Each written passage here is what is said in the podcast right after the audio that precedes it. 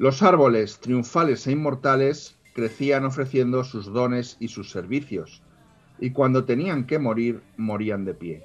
No eran piedras muertas erigidas para conmemorar, amenazar o recordar. Eran la vida venciendo a la muerte. Bienvenidos al Café de Mendel.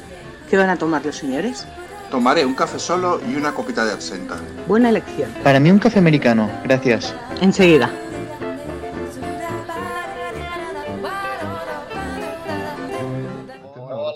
Días, José Carlos, ¿qué tal? Hola, buenos días, Jan. Pues aquí estoy que- que- que- que congelado, que me salen carámbanos de las narices. Tengo la barba llena de cristales de hielo después de haber eh, leído y disfrutado con un libro que no sé si conoces, que se llama El Palacio de Hielo. Hombre, sí lo conozco, el segundo libro de mi editorial, ¿qué me vas a contar? ¿Qué te ha parecido? me ha dejado impactado. Primero porque me he encontrado una forma de escribir que hacía tiempo que no veía o, o realmente quizás podría, podría decir que no conocía, ¿no? Es un escritor, este Targey Besas, ¿no? No sé si lo he pronunciado bien, inquietante y escribe de una manera a veces casi hasta brusca, pero también muy lírica, ¿no? Es parco en palabras cuando quiere, pero directo y sobre todo muy, muy, muy imaginativo y muy simbólico, ¿no? Y me ha dejado impactado. Y sobre todo porque me he dado cuenta que él sabe hacer una cosa que no, no, está al alcance de todos los adultos, ¿no? Y es que sabe decodificar ese otro lenguaje que es el que tiene la infancia, ¿no? Y, y- y eso también me ha llenado de inquietud, ¿no? Y lo que tú dices precisamente en el epílogo, en la nota del editor, está tan genial que has eh, puesto en todos tus, libros editados y que me parece fundamental, lo que siempre he opinado, ¿no? Que el tránsito de la, juventud al mundo adulto, o como queramos llamarlo, viene siempre de la mano de la muerte, ¿no? La muerte es la que te curte y la que te hace crecer. Y en una familia normal, en una familia normal, generalmente es la muerte de uno de los abuelos o de las abuelas, ¿no? En una familia normal. Luego hay otros casos, ¿no? Y a todos, quizás, o a muchos, ¿no? De los que nos están oyendo y a nosotros, pues nuestro primer encuentro con la muerte que nos hizo adultos fue precisamente la muerte de un abuelo o una abuela, ¿no? Y, y, bueno, pues en este libro también opera eh, la presencia de la muerte como un elemento de crecimiento, ¿no? En cierto modo. Eh, lo único que tengo que poner una pega es que se me ha, que es blanco níveo el libro y se me ha quedado hecho un asco de tanto claro, sobarlo. Los, los libros blancos es lo que tienen. Yo creo Es que... magnífico, es magnífico, está muy bien editado y es estupendo. Muchas gracias, José Carlos. Yo creo que has situado súper bien ah, los temas ¿no? y el secreto de, de este libro, porque realmente impacta como Tarjei Besas con muy pocas palabras, ah, eso que tú dices, ¿no? Muy parco en palabras, ah, tras una aparente sencillez, ah, va tejiendo muchísimos mecanismos que hacen la magia ah, para hechizar al lector desde la primera página. Tú te sientes completamente metido en ese paisaje invernal, en ese pueblo. La, historia del Palacio de Hielo básicamente se, ambienta en un pueblecito noruego, nevado, bellísimo, ¿no? Y allí conocemos a dos niñas. Ah, una es del pueblo de toda vida, es la popular de la escuela, ah, es la líder de un grupo, de todo el grupo de amigas de la clase. Bueno, ya todos nos podemos imaginar, ¿no? El prototipo de, niña popular en la escuela. Y luego conocemos a otra niña, esta se llama Un, que eh, llega al pueblo a vivir a casa de su tía porque acaba de fallecer su madre.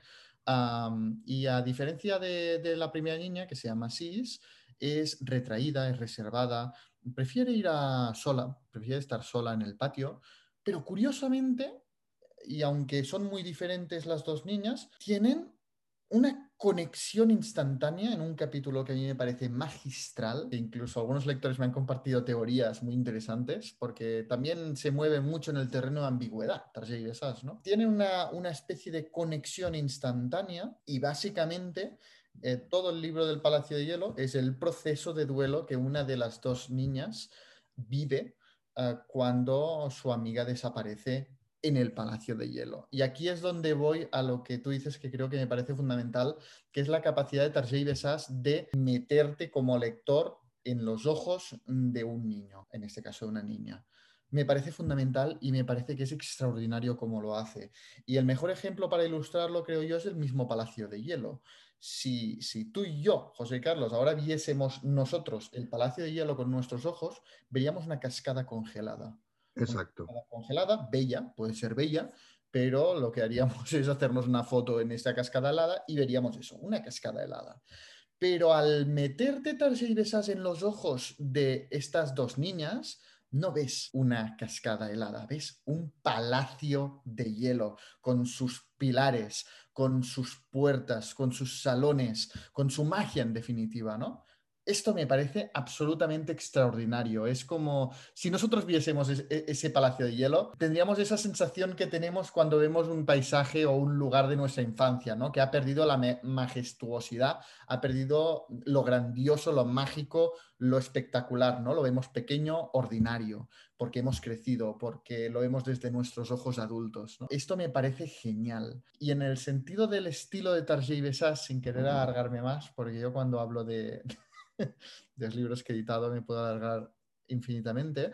Me parece muy interesante eh, el comentario que han hecho unos compañeros míos de Booktube, que tienen un canal que se llama Comete la sopa Kafka, un título que me parece magistral. Y lo que hacen en sus vídeos es analizar eh, los libros, pero a diferencia de el resto de booktubers como yo mismo, que cuando hacemos una reseña pues nos basamos en todo el libro, ellos lo que hacen es analizar el libro desde sus primeros párrafos. O sea, solo analizan la primera página, digamos, de ese libro. Y a partir de aquí sacan todas las claves para analizar el libro entero. Nos enseñan que a través de la primera página, del principio de una novela, puedes extraer gran parte de su esencia. Así es. y realmente lo hace con el Palacio de Hielo y es extraordinario como en las primeras mm, palabras sacan muchas, muchos de esos mecanismos de los que yo te hablaba escondidos tras la aparente sencillez del estilo de Tarjei Besas. Y ves cómo todo está calculado, cómo Tarjei Besas va planeando cada palabra, de las pocas que utiliza, cada palabra está ahí por una razón.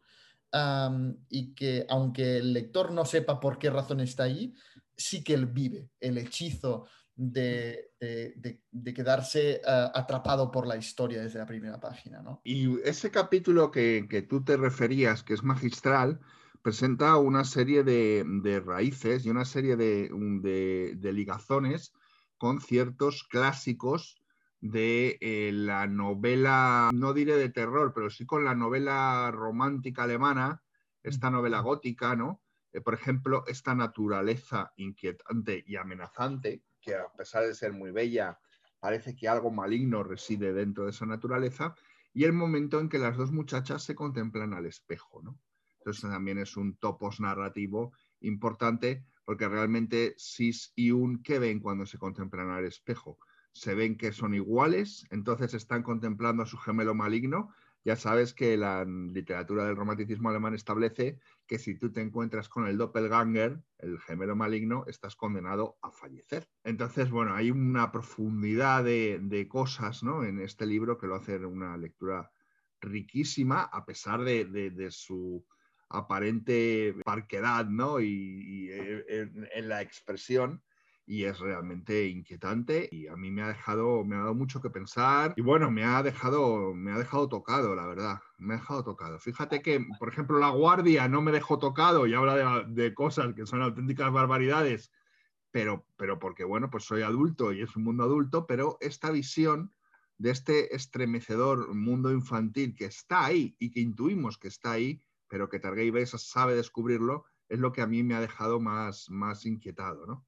Más inquieto. ¿Cómo te mete en este universo? ¿No te da como la sensación de que los adultos no se enteran de nada? Claro, claro, claro. Cuando aparecían los adultos, a mí me transmitía un poco lo que cinematográficamente se ha hecho muchas veces en dibujos animados, etcétera, que los adultos solo les ves los pies, o sea, no les ves nunca el rostro porque es que no están en otra... Están en otro, en otro mundo. Exacto. A mí algo que estoy encantado de, de momento La Guardia del Palacio de Hielo, canción del ocaso acaba de salir y aún no tengo muchas impresiones de lectores, Pero algo que, que me encanta, un mensaje que me encanta recibir de lectores y que está pasando bastante con los dos libros, es que lo terminan de leer y dicen, lo tengo que releer. En el Palacio de Hielo te pierdes más claves que en La Guardia, ¿no? O sea, el Palacio de Hielo... La parte de La Guardia también, esa parte tan También, política, sí. tan ebria, wow, merece relectura, ¿eh? Sí, no, la segunda parte de La Guardia también merece relectura, por supuesto, pero el Palacio de Hielo es... ¿Por qué ha dicho esto? Y, o sea, ¿por qué ha puesto esto? ¿Por qué habla de esto? ¿Esto qué quiere decir? Sí, sí, sí, sí. Es, es muy, muy, muy tremendo el libro y, y nada, bueno, pues yo estoy ya, en breve me leeré Canción del Ocaso, así que yo estoy encantado con los libros que estás publicando y además son todos un gran descubrimiento, ¿no? sí, sí. Porque no tenía ni idea de estos autores. Yo- yo Así que nada, te felicito. Yo tengo esta suerte que puedo publicar realmente lo que a mí me fascina y lo que a mí me apasiona y lo que puedo defender eh, con todas mis ganas porque realmente son libros en, los que creo, ¿no? Y el otro día un espectador de hecho me contactó diciendo que consideraba que hablaba muy poco de Trotalibros Editorial en el café de Mendel y como es que me, me hace cosa ah, porque parece que haga promoción, ¿no? Y, yo no lo veo así. Eh, En realidad estoy hablando de libros que me, que me apasionan, que me, me han gustado muchísimo como lector, ¿no? Y además eh, con el plus de que los he publicado y los he editado. Pero claro, me hace cosa y debería hacerlo más porque ahora también con Canción del Ocaso ah, salió el pasado 24 de marzo y tengo muchísimas esperanzas en este libro, que es un libro imprescindible de literatura escocesa y que a mí me, me fascinó también. Sí, yo estoy deseando leerlo. Yo creo que para el próximo podcast ya me lo habré leído seguro, porque lo tengo el tercero en mi lista. Porque me, me he tenido ya que hacer una lista de lecturas, porque si no es imposible organizarlas. Lo mío es más caótico, yo no tengo... Lo tuyo es más caótico. Bueno, hablando de caótico, eh, al final, ¿qué pasó con tu ordenación de los libros? ¿Entraron todos en las estanterías o qué pasó? ¿O tuviste que dejar fuera? No tuve que dejar fuera, pero sí que aproveché para eliminar algunos libros que, por ejemplo, pues, Hoy, no mm, nada, ¿no? Y digo, bueno, ya que, ya que muchas veces aprovechas las mudanzas para eliminar un poco eh, libros que no te convencían o etcétera. Ah, tuve que eliminar unos cuantos, no me han cabido mis libros de la infancia. Yo guardo todos mis libros de mi infancia y adolescencia.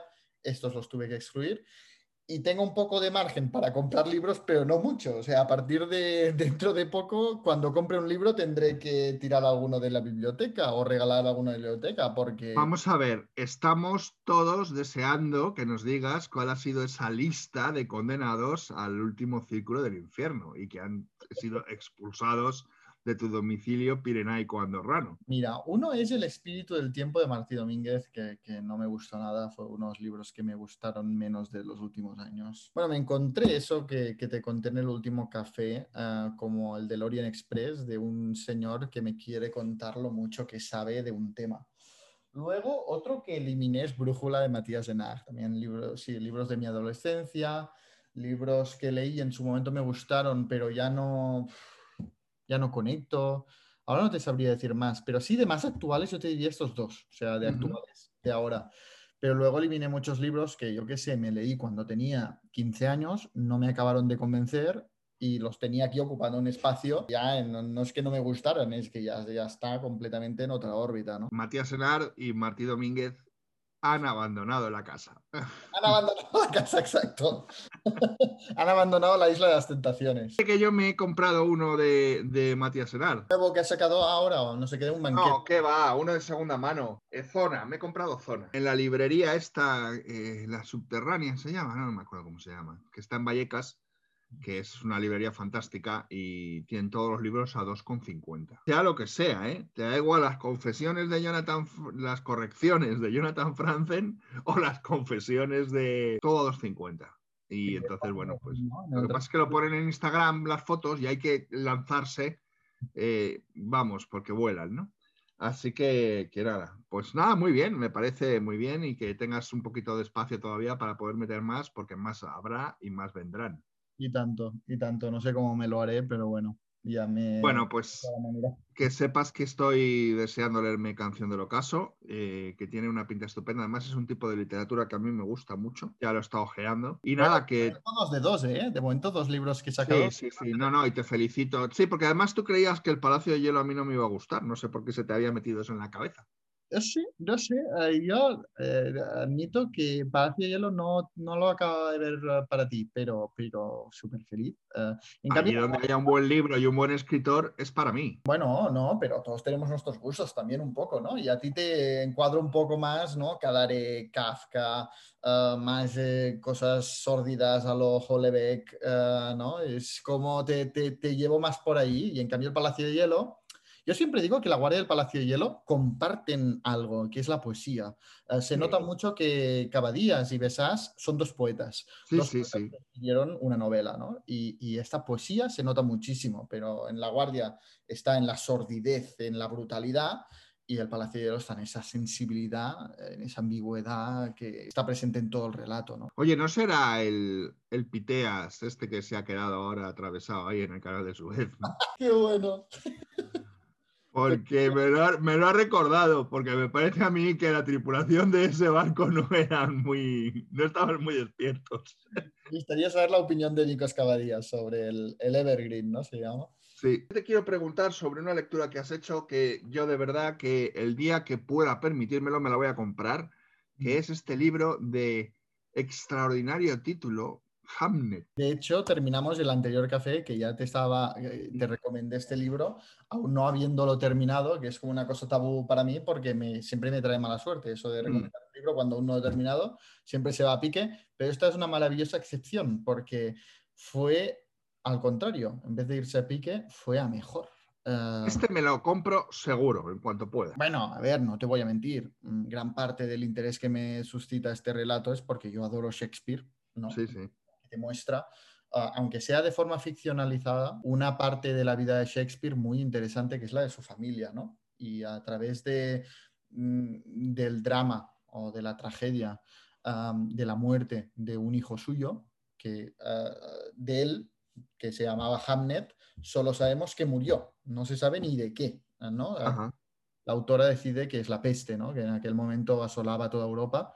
Ah, Bueno, es una, es una buena apuesta. pero claro, realmente sabemos tan poco, es que ya casi no sabemos ni el nombre de la mujer de Shakespeare, es que es impresionante, porque tú, como muy bien me dijiste en el último café, eh, todo el mundo considera que se llama Anne Hathaway, ¿no? Como esta Mm. actual, pero en cambio en los registros aparece como Agnès. Y aquí en el relato, pues la llama Agnès, ¿no? Y Agnès es la verdadera protagonista de esta novela, Hamnet, de Maggie O'Farrell, porque va construyendo este personaje que fue la esposa de Shakespeare de una manera extraordinaria. Una mujer valiente, una mujer diferente, una mujer con una sensibilidad muy especial, ¿no? Y ves cómo, bueno, eh, obviamente siempre dentro del mundo de ficción de Maggie O'Farrell, ¿eh? no, no hay ningún, hay mucha investigación detrás, pero se sabe muy poco. Pero aquí Maggie O'Farrell construye una mujer que realmente es gracias a ella que Shakespeare puede escapar, puede eludir su destino como fabricante de guantes, que es el negocio de su familia, ¿no? y gracias a ella pues puede ir a Londres y dedicarse a lo que le apasiona, que es el teatro. Pero realmente ves la soledad de la mujer que se queda en el pueblo mientras su marido trabaja en el teatro. De hecho, Shakespeare es el gran ausente de esta novela, ¿no? Siempre no se, no se menciona ni su nombre. Es el esposo, es el padre, es el tal, sobre todo ausente, eh, pero casi ni aparece. Aquí se centra sobre todo en su mujer, Agnès, y sus hijos, y el drama que vivieron, que curiosamente, pocos años después de la muerte de Hamnet, Shakespeare creó una obra, su, seguramente su obra más importante, que es Hamlet. Y con este trasfondo histórico y con ese interés que nos suscita a todos, lo poco que sabemos de Shakespeare y de acercarnos más a este genio, que casi no somos capaces ni de verlo como una persona, sino que vemos casi un dios, ¿no? Los lectores en, Shakespeare, pues aquí te lo aterriza. ¿no? Te aterriza el genio de la literatura en lo que era como padre, uh, como marido, como persona, ¿no? Y sobre todo nos acerca a su lado más íntimo, más personal y más familiar. Me ha parecido genial. Uh, Maggie O'Farrell no creo que sea una autora complicada de leer, es muy accesible, es muy, me atrevería incluso a decir comercial. Realmente no tiene una, una, gran técnica narrativa ni nada, no sé, no hay un trasfondo en su literatura que digas, wow, qué giro, tal. No, ella narra las cosas de manera muy accesible, pero realmente en el contenido de su historia enseguida te sientes muy cómodo. ¿no? Te invita a seguir leyendo. es, es, una lectura muy amable, yo, yo, diría así, ¿no? Es una lectura muy amable y muy interesante, que a mí, como fan de Shakespeare, me ha encantado y sobre todo el final, el desenlace es, es extraordinario. Pues espero hacerme con él en un futuro breve, porque me interesa mucho. Espero tener la oportunidad de poderlo comprar y... y es que ya solo la, la oportunidad de aterrizar en la Inglaterra de aquel momento, uh -huh. acercarte a la figura de Shakespeare en su escritorio trabajando, ¿no? Eh, tú verlo de espaldas trabajando en su nueva obra, como lector. Eh, es, una... es, una... imagen muy, muy, muy de Cartarescu. En sus novelas siempre aparece él escribiendo, contemplado por, por alguien que le mira desde atrás, ¿no? Por encima del hombro.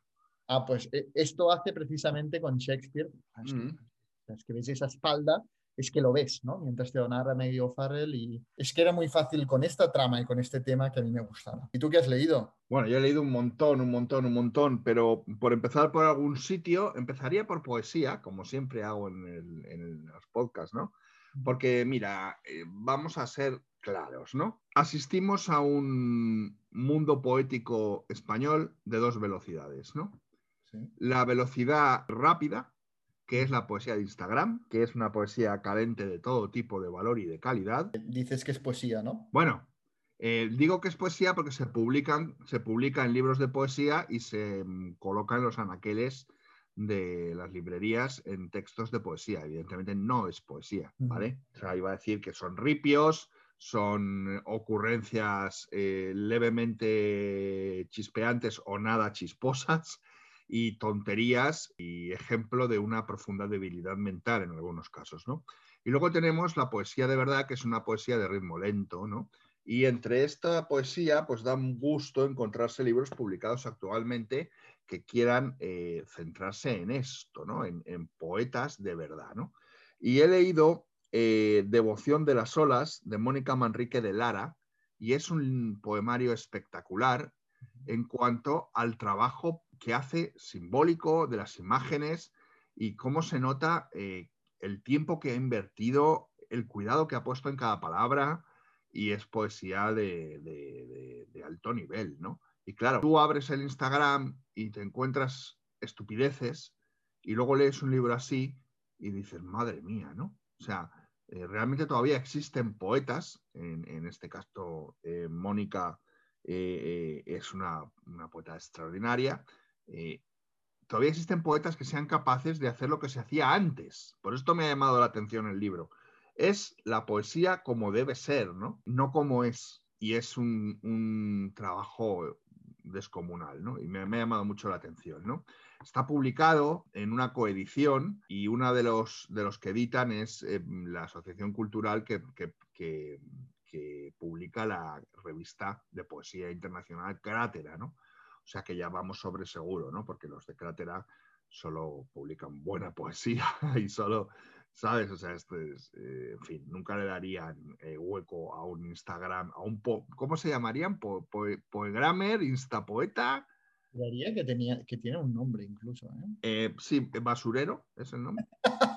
En cualquier caso, es, es, magnífico el libro de esta mujer, así que os lo voy a repetir. Mónica Manrique de Lara, y el libro se llama Devoción de las olas, y es un, un libro centrado en lo marino, en lo marinero, ¿no?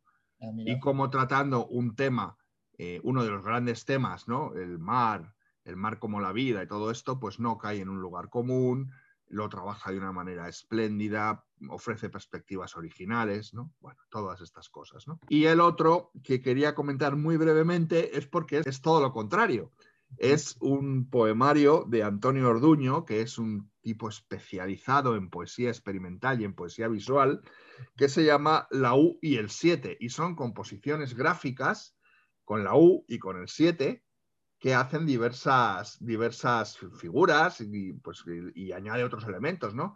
La bola del mundo, un huevo duro, eh, y crea unas composiciones a las que pone un título y realmente son poemas visuales muy curiosos. A mí este tipo de poesía me gusta mucho porque es muy experimental y porque es poesía que no utiliza las palabras, utiliza la imagen. Fíjate si es poesía válida que en la revista Cratera le dedican un espacio de poesía visual, todos, todos los números, ¿no? Y me ha parecido muy interesante y muy divertido. Ya tenía otro libro de él que se llamaba Pastillas, que ya te lo comenté, que estaba hecho con los blisters de, eh, los medicamentos, ¿no? Que él cogía un blister de pastillas y a lo mejor eran todas azules y ponía una roja y a eso le ponía un título. Otras las em, quitaba las pastillas y ponía otras cosas dentro. Uno ponía insectos, ponía... Bueno, en fin, es muy original, lleva mucho trabajo y él también es un poeta normal. Normal quiere decir que hace poesía como Dios manda, ¿no?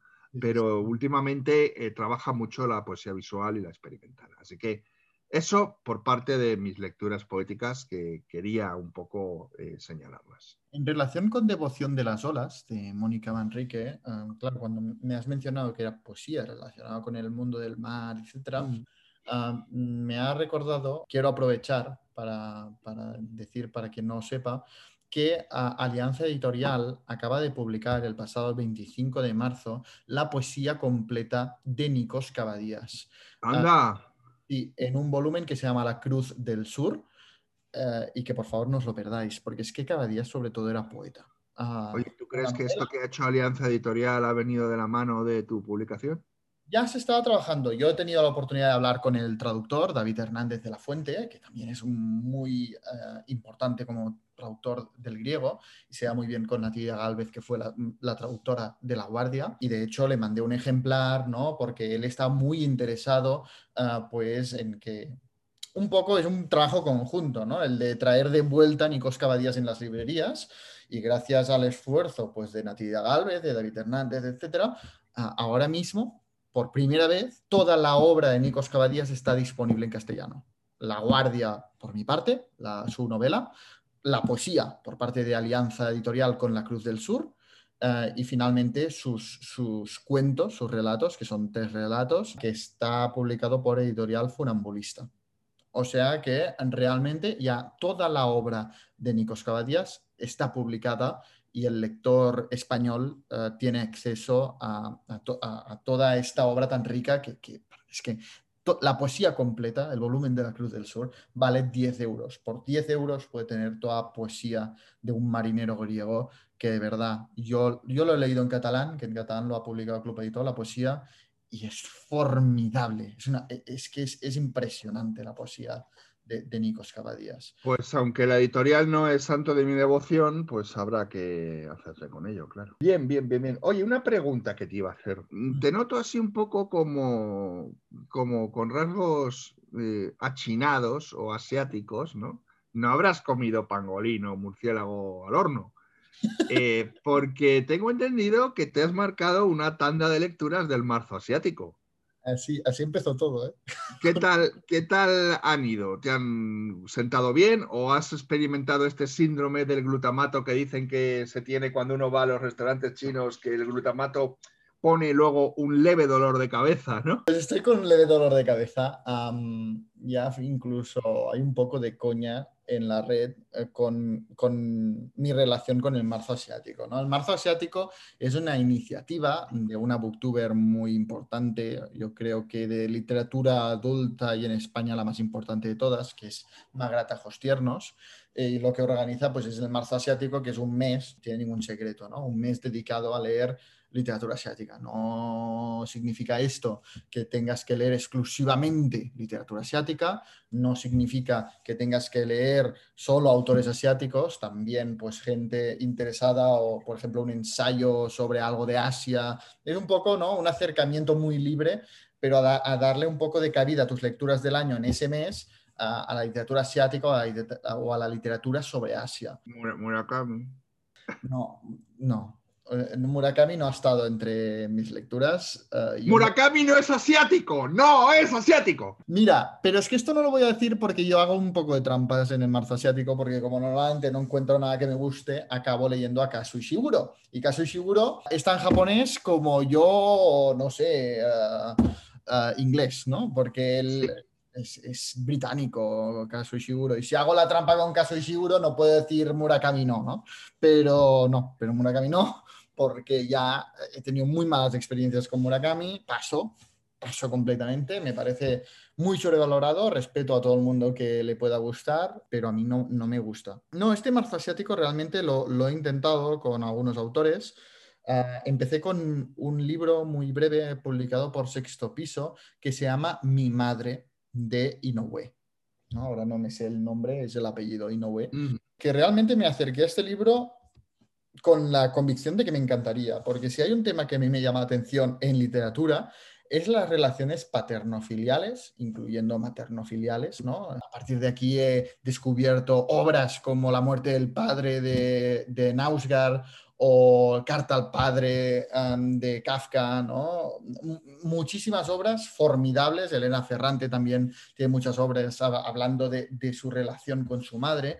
Creo que es una, la relación entre mm, padre o madre e hijo, eh, ¿no? Tiene mucha complejidad, tiene mucho espacio para desarrollar temas muy interesantes. Ah, y además este prometía gustarme mucho, porque lo que hace esta, este libro es repasar la decadencia antes de la muerte de la madre del autor. ¿no? Es un autor muy importante, japonés, y prometía que me gustara mucho. No, no me gustó nada. Ah, habla de la decadencia, de la demencia senil de su madre de una manera muy fría, típicamente asiática. Casi parecía que hablara su madre como si fuera, yo qué sé, una, un conejito de indias, ¿no? Y él la observaba, pero sin ningún tipo de sensibilidad, sin implicarse él emocionalmente con esta... Con esta... Oye, oye, curioso lo que estás diciendo. Léete el brevísimo libro de Peter Hanke, brevísimo, ¿eh? Brevísimo, en el que habla precisamente de su relación con su madre a raíz del suicidio de su madre. Carta breve para un largo adiós o algo parecido. Es que es lo mismo, porque él desautomatiza, ¿no?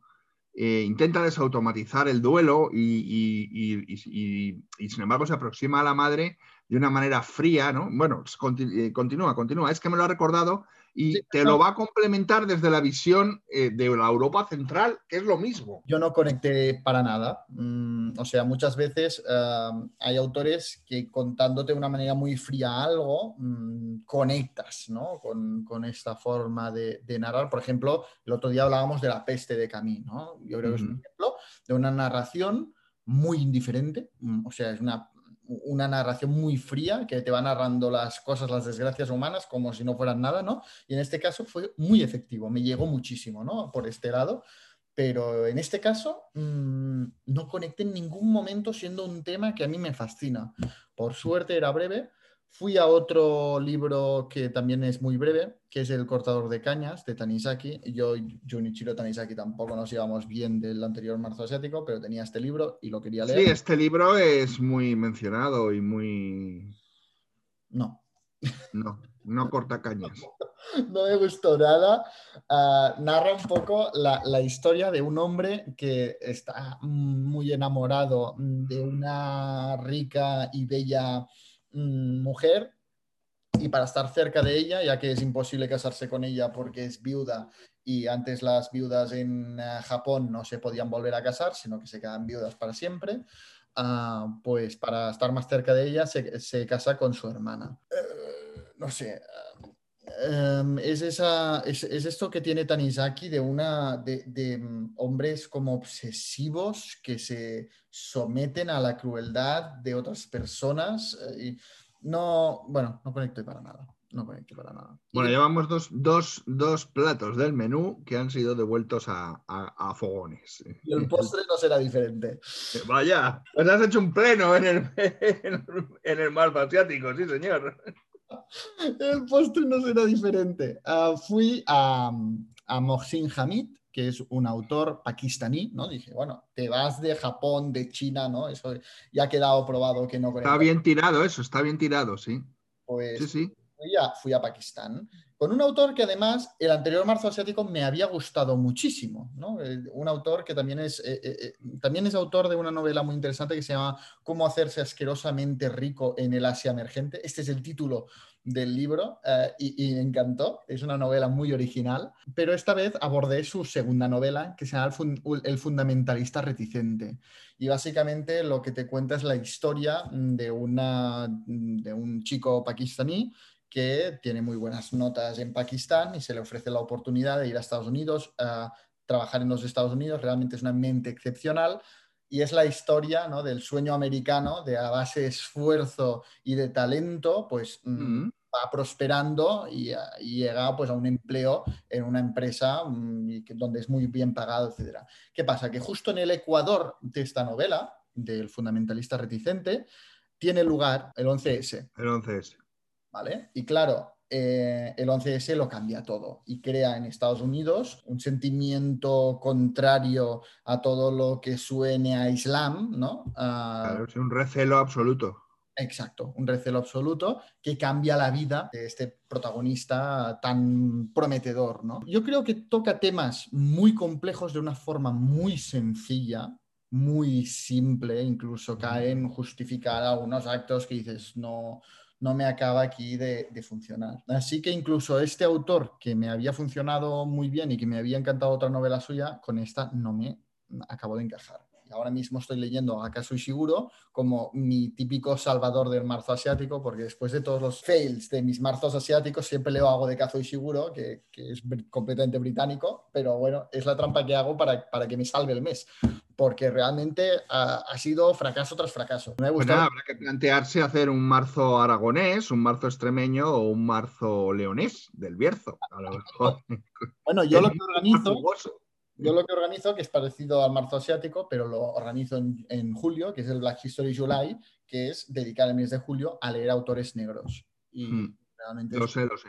Joyas, joyas. Bueno, yo empecé a leer a Toni Morrison o a Chino hmm. a través de esta iniciativa, por lo cual sí, sí, conecto mucho más con literatura africana o, afrodescendiente, afrodescendiente, que uh, asiático, porque no conecto. Bueno, eh, pero está bien, eh, lo intentas por lo menos y no los asiáticos. Cada año lo intento. Tú no, no, no, no cuadráis en el tema literario. Bueno, ¿qué se le va a hacer?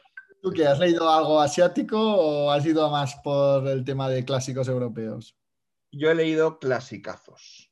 Clásicos no, clasicazos. Y os presento un bloque con tres, seré breve, que han sido eh, La muerte en Venecia de Thomas Mann. He leído novela de ajedrez de Stefan Zweig, relectura también por quinta o sexta vez. Y luego los cuentos de una selección de, cuentos de relatos de Chekhov, que también es relectura, ¿no? Bueno, son, son tres libros magistrales, ¿no? De La muerte en Venecia no dejará nunca de sorprenderme la puesta en escena que lleva a cabo Thomas Mann en ese libro, ¿no? La Venecia que, nos presenta, ¿no? Que es una proyección de la decadencia del espíritu interior de, Gustav von Aschenbach, como se pronuncie, que es el protagonista, ¿no? Ese escritor, eh, ciertamente en un momento delicado, en el cual va a decidir que lo que ha hecho y por, los, por las normas que se ha regido toda su vida eh, no han tenido sentido y ahora cuando llega a Venecia y se siente fascinado por el pequeño Tazio, va a descubrir que eh, hay que rendirse ante la belleza y que él ha llevado una serie de códigos eh, en su estética muy estrictos eh, que no le han hecho feliz. Mm. En relación con la muerte en Venecia, lo digo por si algún lector o lectora se atreve a, o le llama la atención cómo hablas de la muerte en Venecia, que es muy posible, y se atreve o, se anima a leer este libro tan breve, decir que no se asuste al principio, porque yo considero que es un relato que tarda en arrancar. sí. Thomas Mann se toma su tiempo, aun siendo un relato muy breve, Thomas Mann mm. se toma su tiempo para empezar, ¿vale? Y que es un libro que sobre todo valoras cuando lo terminas, como conjunto. O sea, no es un libro que te va a enganchar desde la primera página. Tú tira adelante, que son muy pocas páginas, eh, y cuando termines el libro, es estos libros que es al terminarlo que dices, la obra maestra que acabo de leer. Cuando la terminas. No sé si estarás de acuerdo. Sí, sí, estoy de acuerdo. Lo que pasa es que, bueno, luego ya cuando ya haces, eso es en la primera lectura, luego cuando haces relecturas vas descubriendo eh, zonas muy iluminadas y zonas de luz en partes, ¿no? Que se justifican y por qué ocurren. Tiene todo un, calado mitológico y simbólico muy importante y es una reflexión muy profunda sobre los anhelos del, ser humano y su relación con la creación, la belleza y el arte, ¿no? Y con la muerte, por supuesto, ¿no? En fin, es, es increíble. Y es otro libro que se podría haber tratado también en literatura y pandemia, ¿no? Porque evidentemente hay una epidemia de cólera en Venecia que las autoridades tratan de negar, tratan de soterrar, de ocultar, mienten y mienten para que los turistas no se vayan fin, a cosas que están hoy en día, lamentablemente, muy de moda. ¿no? Otro libro, eh, novela de ajedrez de Stefan Zweig, es incluso más breve que La muerte en Venecia y es otra de las cumbres ¿no? de, de, su narrador. En este caso es una de sus obras maestras. ¿no? Y mm, a través del ajedrez... ¿A mí sabes a qué me recordó, no? Del ajedrez. ¿A Bueno, qué? Al ruletista de, de Carterescu. De, de Cartarescu. Bueno, sí, sí, sí, tiene ciertas, tiene ciertas eh, concomitancias, ciertas conexiones, fundamentalmente en, en los dos personajes, ¿no?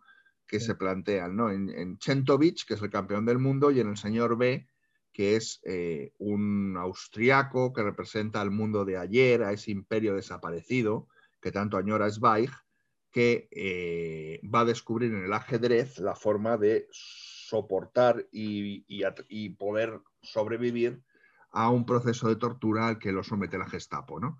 Entonces es una lucha entre la mente no proyectiva de Chentovich y la mente proyectiva del señor B, eh, que representa, bueno, pues el tablero de ajedrez, la batalla, la Primera Guerra Mundial, el ascenso de Hitler, y cada personaje está atravesado por un profundo también simbolismo porque son casi arquetípicos, ¿no? Yo, yo creo que esta exitosa serie de Gambito de Dama es una copia barata de novela de ajedrez. Sí, de hecho ella en la serie, ella se tumba en la cama y proyecta en el techo eh, la- las imágenes del tablero como el señor B lo hace en su, en su, no es una celda porque es una habitación de hotel, pero es el lugar donde le tienen recluido durante cuatro meses en un completo vacío, ¿no? Y él pues ha robado, eh, eh, esta, mm, me debería decir, obsesión por el ajedrez viene de una experiencia traumática, ¿no? Eh, de, bueno, para escapar un poco de tal y se convierte en genios del juego. sí, Yo, le, yo le veo muchos paralelismos. sí, sí, sí, sí, sí los tiene, sí. No os perdáis esta novelita, esta novela Exacto. de, de, de Zweig que se lee, es que se lee en un día, en medio día. Sí. Y luego, en cuanto a los relatos de Chekhov, tienen una correlación con lo que hemos hablado, porque tanto La muerte en Venecia como Relato de ajedrez ahonda en el espíritu humano, ¿no? ahonda en el alma humana y en los resortes ¿no? que la movilizan. Y en los cuentos de Chekhov, eh, Chekhov es especialista en sacar a flote una corriente subterránea, que es eh, lo que preocupa y un estudio psicológico profundo a través de actos eh, que no tienen importancia. Lo cotidiano, ¿no? Es lo importante para, para Chekhov, ¿no? Entonces parece que en sus relatos a veces no ocurre nada, pero son unos relatos atravesados de una profunda humanidad y sobre todo de un entendimiento extraordinario de los resortes de, las personas, ¿no? El amanuense, por ejemplo, el monje negro, la señora del perrito, tienen muchísimos eh, relatos eh, que son legendarios, ¿no? Y son sobre todo relaciones humanas entre dos o más personajes y atendiendo a la letra pequeña del contrato de la relación humana que se ha establecido. ¿no? Atiende a la letra pequeña del contrato y ahí es donde se encuentra verdaderamente el drama. ¿no?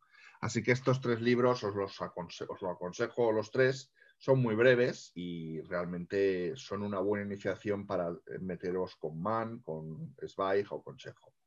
Así que, bueno, pues esa, ese ha sido mi bloque de clásicos.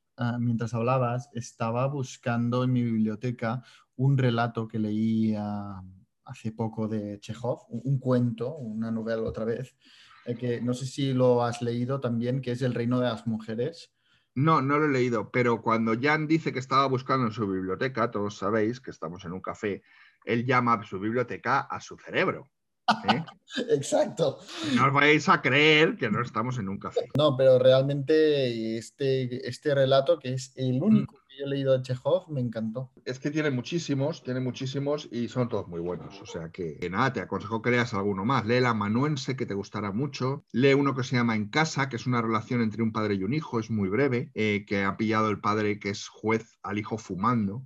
Uh -huh. y, y, bueno, es, es muy interesante. Os, os lo recomiendo te, te, lo digo solo desde este relato que he leído, ¿eh? pero eh, como plantean muy pocas páginas temas trascendentales, por ejemplo, en el reino de las mujeres, te sitúa, la protagonista es una mujer, es la heredera de un negocio familiar, de una, de una familia que viene pues de la nada, bueno, de los típicos, de los burgueses, ¿no? Están en el auge de la burguesía, de personas que de la nada, base de esfuerzo, de trabajo, de ir prosperando, ha hecho una fortuna. Y por lo tanto, está en ese espacio vacío, en esa ah, laguna, ¿no? Que está entre la aristocracia, gente que no trabaja ah, y que solo está pendiente de cómo va a vestir y de lo elegante que va a ser en la gala de hoy porque es que no trabaja, ¿no? Se sitúa eh, entre este mundo y el mundo mm, del pueblo llano, que Mm. claro, ella ya está por encima y, y los ve incluso vulgares. Y claro, aquí estamos ante,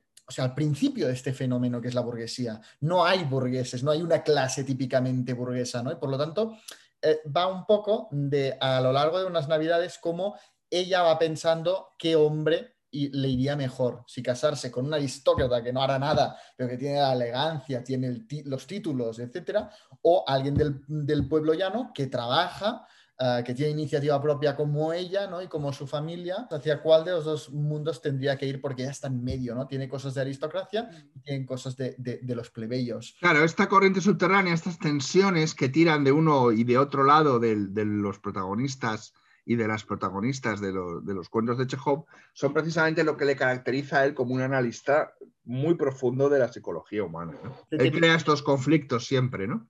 Y, y- y este tema tan complejo que os he contado lo hace en un momento. Lo hace... Ya, es un maestro, es un maestro del relato, tremendo. Y hablando de, de- de hombres, mujeres y viceversa, eh, yo creo que tú te has leído algo muy interesante que tiene que ver con la madre, pero ¿qué madre? La madre naturaleza. Y hemos mencionado en este café eh, la casa, refiriéndonos al gran hermano, a la isla de las tentaciones y hombres, mujeres y viceversa. Pero ¿cómo no vamos a referirnos a la Isla de las Tentaciones si la presenta una que ha sido finalista del Premio Planeta? ¡Qué mayor prestigio para este programa! Sandra, si algún día quieres venir aquí a que te hagamos una entrevista, estás invitadísima.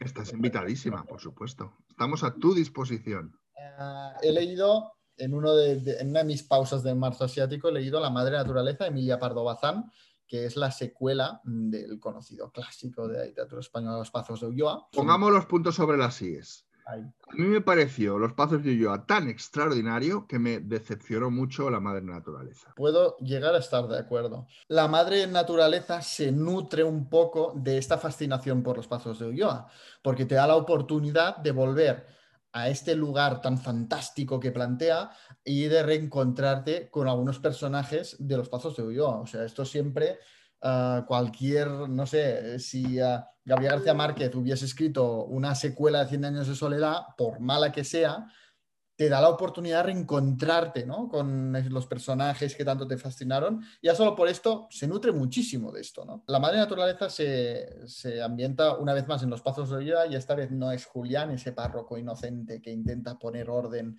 en el pazo, Que sino es un grandísimo personaje. Que es grandísimo y muy desaprovechado en, este, en esta segunda parte.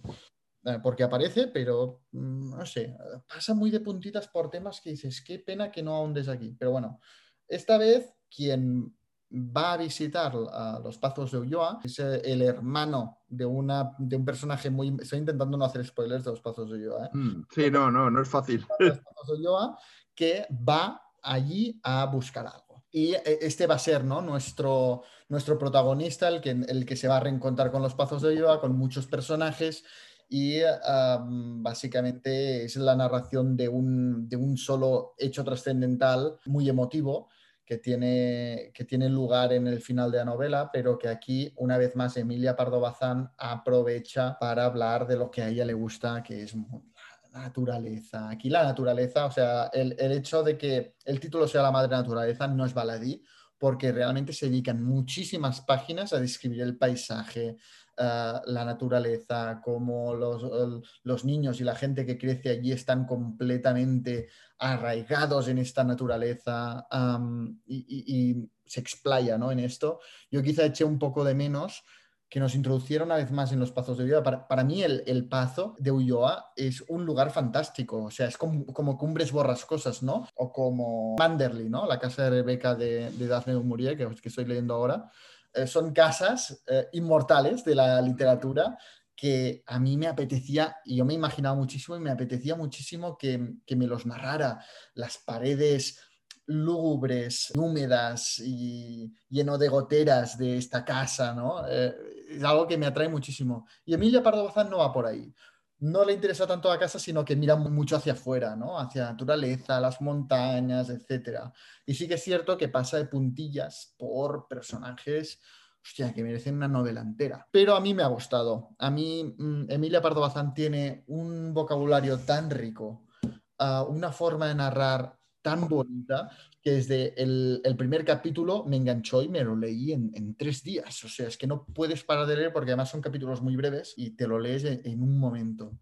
Por lo cual, a, mí me gustó, pero es indiscutible que Los Pazos de Ulloa es superior. Yo en el primer podcast que hicimos, creo, o en el segundo, ah, como mucho, dije que los Pazos de Ulloa y la Madre Naturaleza habían sido reescritos de forma civilina y sin que nadie se diera cuenta por parte de un exitosísimo escritor español en una novela legendaria ya para mucha gente y que recientemente ha fallecido ese autor. No, di más eh, pistas, pero es un autor que además a ti te gusta y que esa novela la has leído. ¿no? Así que, y esto es una opinión, es una opinión con la que podéis estar de acuerdo, ¿no? Encontramos una reescritura y una gran inspiración de ambas novelas, de Los Pazos de Ulloa y de La Madre Naturaleza, en La Sombra del Viento de Carlos Ruiz Zafón. Sí, estoy de acuerdo. Pero no lo habías pillado. No, no. Y ahora que te lo digo, te quedas así un poco como pensando, ¿qué haciendo ahí? Pero bueno, justifica tu respuesta, a ver. Tenemos, es que si justifico mi respuesta, hago un spoiler. Es un poco... Hago un doble spoiler. Lo veo, ¿eh? lo veo, lo veo, lo veo. No haciéndolo, sí que te puedo decir que tenemos a un personaje que su función primordial es ordenar una biblioteca. Y tenemos una sombra del viento cuyo eje central es ese lugar o depósito de los libros perdidos o llámalo X. Y luego tenemos el doble spoiler que no puedo contar, que se produce en la sombra y el viento, en la sombra del viento y en las novelas de Pardo Bazán, que es esa, eh, ese desenlace, esa relación amorosa, y ahí me paro. Sí, sí, sí. ¿Vale? Entonces coincides conmigo, ¿no? Sí, ah, pero en los temas no. O sea... En los temas no, pero ¿te parece poco el, todo el armazón estructural? Esto lo he visto enseguida, pero claro, piensas un poco en los temas y no, Yo creo que Emilia Pardo Bazán está muy interesada en el contraste de un tema típico de la literatura, ¿no? El tema de la barbarie contra la civilización, ¿no? Que, ¿no? El mm. otro día en un vídeo hablé de muchas muchas alegorías que se centran en esto, La Bárbara de Rómulo Gallegos, La Peste de Albert Camus, ah, El Castillo de Franz Kafka, grandes alegorías que un poco contraponen barbarie contra civilización yo creo que en los Pazos de Ulloa y en, la, y en la madre naturaleza nos encontramos un poco con esto, ¿no? Como Julián, que viene de la vida de pueblo, ordenada, ah, que es incluso muy inocente en el sentido de que cree que todo el mundo es muy bueno, muy recto y que eh, será muy fácil encarrilar las cosas, llega al Pazo de Ulloa, donde la gente salvaje, donde no hay ley, eh, donde no hay moral, donde no hay nada, solo una aristocracia del todo decadente, ya no solo en el sentido económico, también en el sentido y social, sino también en el sentido moral, ¿no? Y contrapone mucho estos dos mundos y en la madre naturaleza lo vuelve a hacer a través de don Gabriel, ¿no? Sí, bueno, y ese principio de la madre naturaleza, ¿no? Que prácticamente parece que te han, que te han colocado ahí en, en el campo, ¿no? En, quiero recordar, hace tiempo que lo leí, ¿no? Pero que habla ahí de, o sea, empieza ya de una manera muy directa metiéndote en, lo que es el, tema campestre, ¿no? E, empieza siguiendo la ruta por campos y bosques de dos niños, un niño y una niña, ¿no? Ah, el niño mayor por, eh, por, todo este paisaje y que van a ver pues como el algebrista, que era como el tipo de médico sin ser médico ¿no? de, de, esos territorios, va a curar a una vaca. Y agradecednos que ya sabéis que yo no creo en el spoiler literario, porque mm, entiendo la lectura de otra forma, que me he contenido, ¿eh? me he contenido. Así que agradecedme que me he contenido. Realmente no sé, no sé cómo hablaré en mi reseña para el canal de la madre naturaleza, porque sí, claro, hablar de la madre naturaleza sin hablar de los pasos, de lo que sucede en el final de los pasos de Ulloa, es complicado porque arranca allí donde termina los pasos de Ulloa. Así que es un poco complicado, no sé cómo enfocarlo, pero bueno, que si os gustó los pasos de Ulloa, la madre naturaleza os gustará. Obviamente es la segunda parte y por lo tanto sigue un poco la estela. No es una historia con el valor que Los Pazos de Ulloa tiene por sí misma. pero sigue la estela y te da la oportunidad de volver a ese paisaje y de reencontrarte con estos personajes que tanto te emocionaron, ¿no? Y solo por esto, pues yo creo que vale la pena su lectura, porque además se lee nada. Dos apuntes sobre Pardo Bazán. Uno, para mí tiene uno de los mejores relatos de terror y de más cosas, porque no solo es de terror, que se han escrito en español y que eh, creo recordar que se llama La Cripta. Impresionante. Y dos, sabéis que andan con el Pazo de Meirás para arriba y para abajo y con esas historias, y que en el Pazo de Meirás de, los Franco estaba la biblioteca de Emilio Pardo Bazán. Eh, ¿Qué ha sido de esa biblioteca? ¿Dónde está? ¿Está completa? ¿Se ha perdido? Me gustaría saber algo más, porque me parece una joya y me parece un desatino y de, ser un auténtico malandrín y un auténtico trabucaire el haber extraviado esa biblioteca, porque no tengo claro que esté entera o creo que faltan volúmenes, en fin, cosas que son made in Spain. Bueno, pues tiene un relato eh, que se llama La Cripta, creo que se llama La Cripta, pero no me hagáis mucho caso porque también se me puede ir la cabeza. Se llama La Resucitada. Es esta mujer que ha muerto, pero no ha muerto, le ha debido dar un síncope y cuando está ya eh, en su cripta, pues se despierta y vuelve a ocupar su puesto con su familia, pero ya eh, su familia la trata como una muerta en vida, ¿no? Y mm. el final del cuento es espectacular. Eh, ¿Para ti qué es mejor Emilia Pardo Bazán, en sus novelas o en sus cuentos? Uf, yo casi la prefiero en los... Es que no lo sé. Es que Los Pasos de Ulloa es una novela muy grande pero es que sus relatos son muy buenos. No puedo decidir. Eh, mejor, eso es que es buena en, la, en las dos. Es muy buena, es muy buena. Sí, bueno, pues léete este relato que te digo, que se lee en un momento, que es una hoja. Te vas a quedar impresionado. Además tiene una carga de crítica social, que es que yo no entiendo cómo puede hacer tantas cosas a la vez en un texto tan corto. ¿no? Emilia Pardo Bazán a mí, sobre todo, tengo que decir que me cautiva por su riqueza en el lenguaje. Sí, claro, también. Es que estamos en un momento que hay una como una confabulación ¿no? de escritores realistas y naturalistas en España, que tenemos a, una serie de autores y autoras que además eh, elevan el lenguaje a otro nivel, ¿no? No, no, completamente de acuerdo. Ya no solo de, del castellano actual, sino incluso del castellano de antes. Ves en los diálogos la forma de hablar que tenían allí, eh, de palabras propias, ¿no? Y dices, qué riqueza, qué riqueza. Es que este libro perderá muchísimo en traducción, al igual que lo que claro.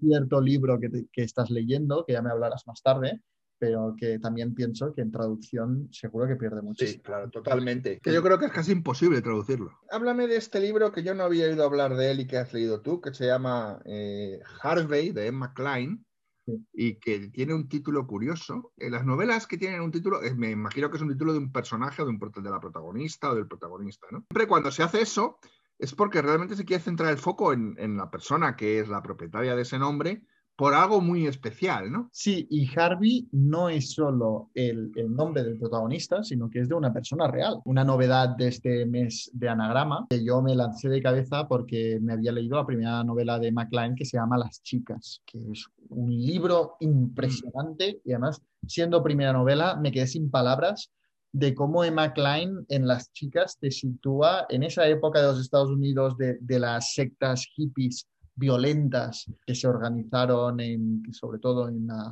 California, etc. Y eh, lo que hace siempre McLean es coger un, una vez más, ¿no? un hecho real y lo ficcionaliza.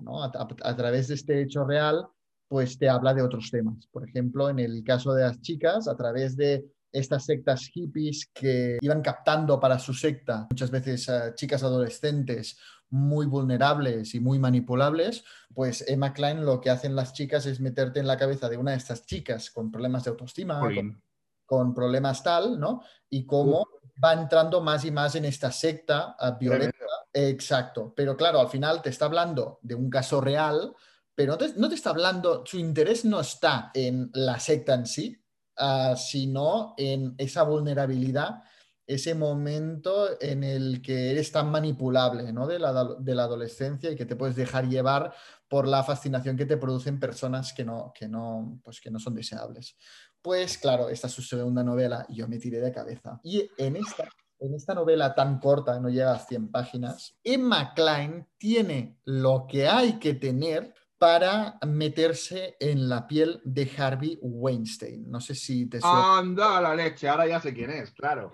Ahora ya acabo de hilar. un productor de cine que fue acusado de violación y de abusos sexuales. Bueno, y, como tal- y- y solo en 100 páginas se mete con semejante eh, eh, mamotreto narrativo que daría para una novela de las más largas de, de la literatura norteamericana. Claro, y siendo Harvey Weinstein, está vivo, o sea, está en la cárcel, ¿no? Fue un gran productor multimillonario que había hecho, no sé, bueno, había producido muchísimas películas, exitoso, ¿no? Y eh, con el movimiento este del Me Too, no es ni el primero ni el último caso, pues de grandes productores que han salido a la luz, pues abusos sexuales, eh, violaciones, eh, aprovechándose de su, de su situación de poder, ¿no? Sí. de otras personas. Y eh, en esta novela lo que hace McLean es meterse en la piel de, de un personaje tan impopular actualmente como Harvey Weinstein en las 24 horas previas antes de que se publique la sentencia. Antes Ajá. de que haga pública la sentencia de su juicio. Ves la soledad de un hombre que, que está amargado, que da la casualidad que eso- e- esas 24 horas las pasa en casa de, un- de un amigo que le presta su mansión, ¿no? Para estar ahí tranquilo. Bueno, eh, él, él está muy enfermo, ya estaba ahí enfermo también, lleva en silla de ruedas. Sí, ahí sale cómo se hace un tratamiento, también unas drogas, bueno, el típico personaje de Hollywood ya destrozado ah, y completamente decadente, ¿no? Eh, pero da la casualidad de que en la casa de al lado le parece ver a Don Delillo. el escritor. Anda, pero ¿no? me, me- me estás poniendo que esta novela me voy a tirar de cabeza. Y es- me me encanta cómo Emma Klein juega con nombres reales, ¿no? De- Porque es que te lo iba a haber dicho, a haber dicho, esta es una novela para Don Delillo que hizo, la monu- hizo una monumental sobre Harvey Oswald, ¿no? Que se llama Libra, que tiene eh, yo que sé cuántas mil páginas, ¿no? Curioso que haya salido Don Delillo, ¿sabes? Además, lo mucho que me gusta. Sí, está allí hablando con su abogado, bueno, ¿y cuándo crees que crees que irá bien tal no sé qué? Y mira al lado y ve al jardín de al lado, imagínate las típicas casas americanas Sí. fuera, recogiendo el periódico a, a Don Delillo. Él le está bien mayor también, Don Delillo, ¿eh? Por cierto, más allá de los 80 años. y, y- y- y lo que hace McLean es aprovechar ¿no? esto de que vea a Don Delillo para él de repente se obsesiona con Don Delillo y dice, hostia, Don Delillo escribió esa novela tan buena, ¿cómo se llama? White Noise, ¿no? Eh, ruido de Sí, fondo. ruido de fondo. le voy a hacer una película, es que se lo voy a proponer porque va a ser un gran proyecto, ¿no? Y juega con esto en el sentido de que él em, busca vivir en una realidad, ¿no? En la que esto está salvado, a la que se termine esto, que, que voy a salir inocente, Sí, sí, que esto es un accidente, vamos, que me voy a poner a hacer pro- proyectos, ya verás qué bien que saldrá, ¿no? Y ves perfectamente, tú como, tú como lector, ves que no. O sea, ves que es un hombre que se está intentando convencer, está intentando huir de su realidad y ves perfectamente cómo, yo qué sé, su hija lo va a ver, lo va a visitar y todos lo miran como diciendo, creo que no eres consciente de, de en qué situación estás, ¿no? Y, y- y ves la caída de un gigante, ¿no? La caída de un gigante por esto. Me parece un ejercicio literario muy, muy atrevido. Obviamente no está a la altura de Las chicas, porque Las chicas es una novela de 300 páginas, tal, desarrolla. Esto es un- una novela, un relato que se lee de una sentada, pero me parece, me parece un, un muy buen libro, un muy buen libro. Y me muy- lo apunto, me lo apunto porque además estoy necesitando de carne fresca para los talleres del año que viene y ya me he apuntado un par de los tuyos y este me parece que daría juego también para un taller. Eh, así que encantado, encantado. Pues mira, no lo conocía de nada y me, me, me, me parece, me entusiasma lo que me has contado. O sea que realmente... eh, Bueno, me parece una nueva literatura, ¿no? La de coger, yo qué sé, es como si ahora alguien escribiera una novela sobre, qué sé, el pequeño Nicolás, ¿no? Hiciera toda una novela para hablar de No, grandes temas. Hay un cómic, hay un cómic, pero, eh, hay un cómic extraordinario que yo debería hablar de él algún día, hacer una reseña de un dibujante que se llama Magius, publicado por Outsider Comics, que es una editorial de Palma de Mallorca, que se llama Primavera para Madrid. Y es, un- es una novela gráfica, he dicho cómic, es una novela gráfica que es toda dorada, ¿no? porque el dorado es el, el color de la corrupción, y nos habla de todos los tejemanejes políticos que ha habido en los últimos años en la Comunidad de Madrid. Y en la portada aparece un personaje que recuerda al pequeño Nicolás. De hecho, es el pequeño Nicolás, aunque no aparezca con ese nombre dentro. ¿no? Sí, sí, O sea sí. que ya hay, ya hay quien ha, hecho una novela gráfica. Pero me parece muy atrevido, ¿no? De utilizar, pues igual que, que Maggie O'Farrell utiliza la figura de Shakespeare para hablar de otros temas, pues gente como Emma Klein que, que, utiliza el real de ahora para hablar de otros temas. Realmente aquí, que sea Harvey Weinstein no tiene ninguna relevancia. Tú lo que ves es un hombre que ha sido exitoso, pero está absolutamente derrotado, pues vive en una realidad paralela que se construye para no aceptar su propio fracaso, ¿no? Ah, y, ves un hombre sobre todo solo, fracasado y absolutamente solo. La típica escena del, exitoso productor que va llamando a sus amigos de siempre que le den favores y nadie le coge el teléfono. Nadie le coge el teléfono. Es, aquí encontramos ¿no? a, Harvey Weinstein en esta, en esta novela. Bueno, yo ahora os ofrezco un bloque de dos novelas praguenses. Una, además, te va a interesar especialmente porque forma un díptico con Mendelssohn en el tejado. Yo a Giri Whale lo he conocido gracias a ti, porque tú me recomendaste Mendelssohn en el tejado y me, resultó fascinante. Y después, eh, como el libro tuvo mucho, mucho éxito, mucho éxito, el de Mendelssohn en el tejado, en un taller que hicimos, pues al año siguiente decidimos leer Vida con Estrella, ¿no? Y, Vida con Estrella es, es, todo lo contrario a Mendelssohn en el Tejado. Mendelssohn en el Tejado es una novela coral, Vida con Estrella es una novela individual, donde una sola voz te va contando cómo lo pasa un judío durante la ocupación de los nazis de, Bohemia y Moravia. Eh, ¿Qué ocurre en Vida con Estrella? Que no menciona nunca a los nazis, no menciona el holocausto y no menciona la palabra judíos. Es un nosotros contra un ellos que se oponen, ¿no? y nos va contando el protagonista de la novela cómo las, los dictámenes y las decisiones, las leyes antijudías lo van aislando, le van despojando de todo, hasta de su humanidad, y cómo al final eh, debería, al final me refiero al final de ese proceso, no al final de la novela, debería subir a un transporte que lo llevara a un campo de tránsito y de allí a un campo de exterminio. ¿no? Entonces eh, nos cuenta cómo los judíos van aceptando en Praga su destino, ¿no? y vida con estrella hace referencia a la estrella que llevaban, que les identificaba como tales, ¿no? puesta en el pecho a la altura del corazón. Em, es que se complementa Mendelssohn en el tejado y esta, es que forman un díptico, es que es algo apasionante, ¿no? Es algo apasionante y me ha impresionado mucho. Yo no sé, tú Mendelssohn en el tejado la leíste, la de vida con estrella, no sé si la has llegado a leer. No, lo tengo muy pendiente porque Mendelssohn en el tejado mm, me gustó mucho, mm, pero tú no, no sabrías elegir entre las dos. No, es que son muy diferentes. Son muy diferentes.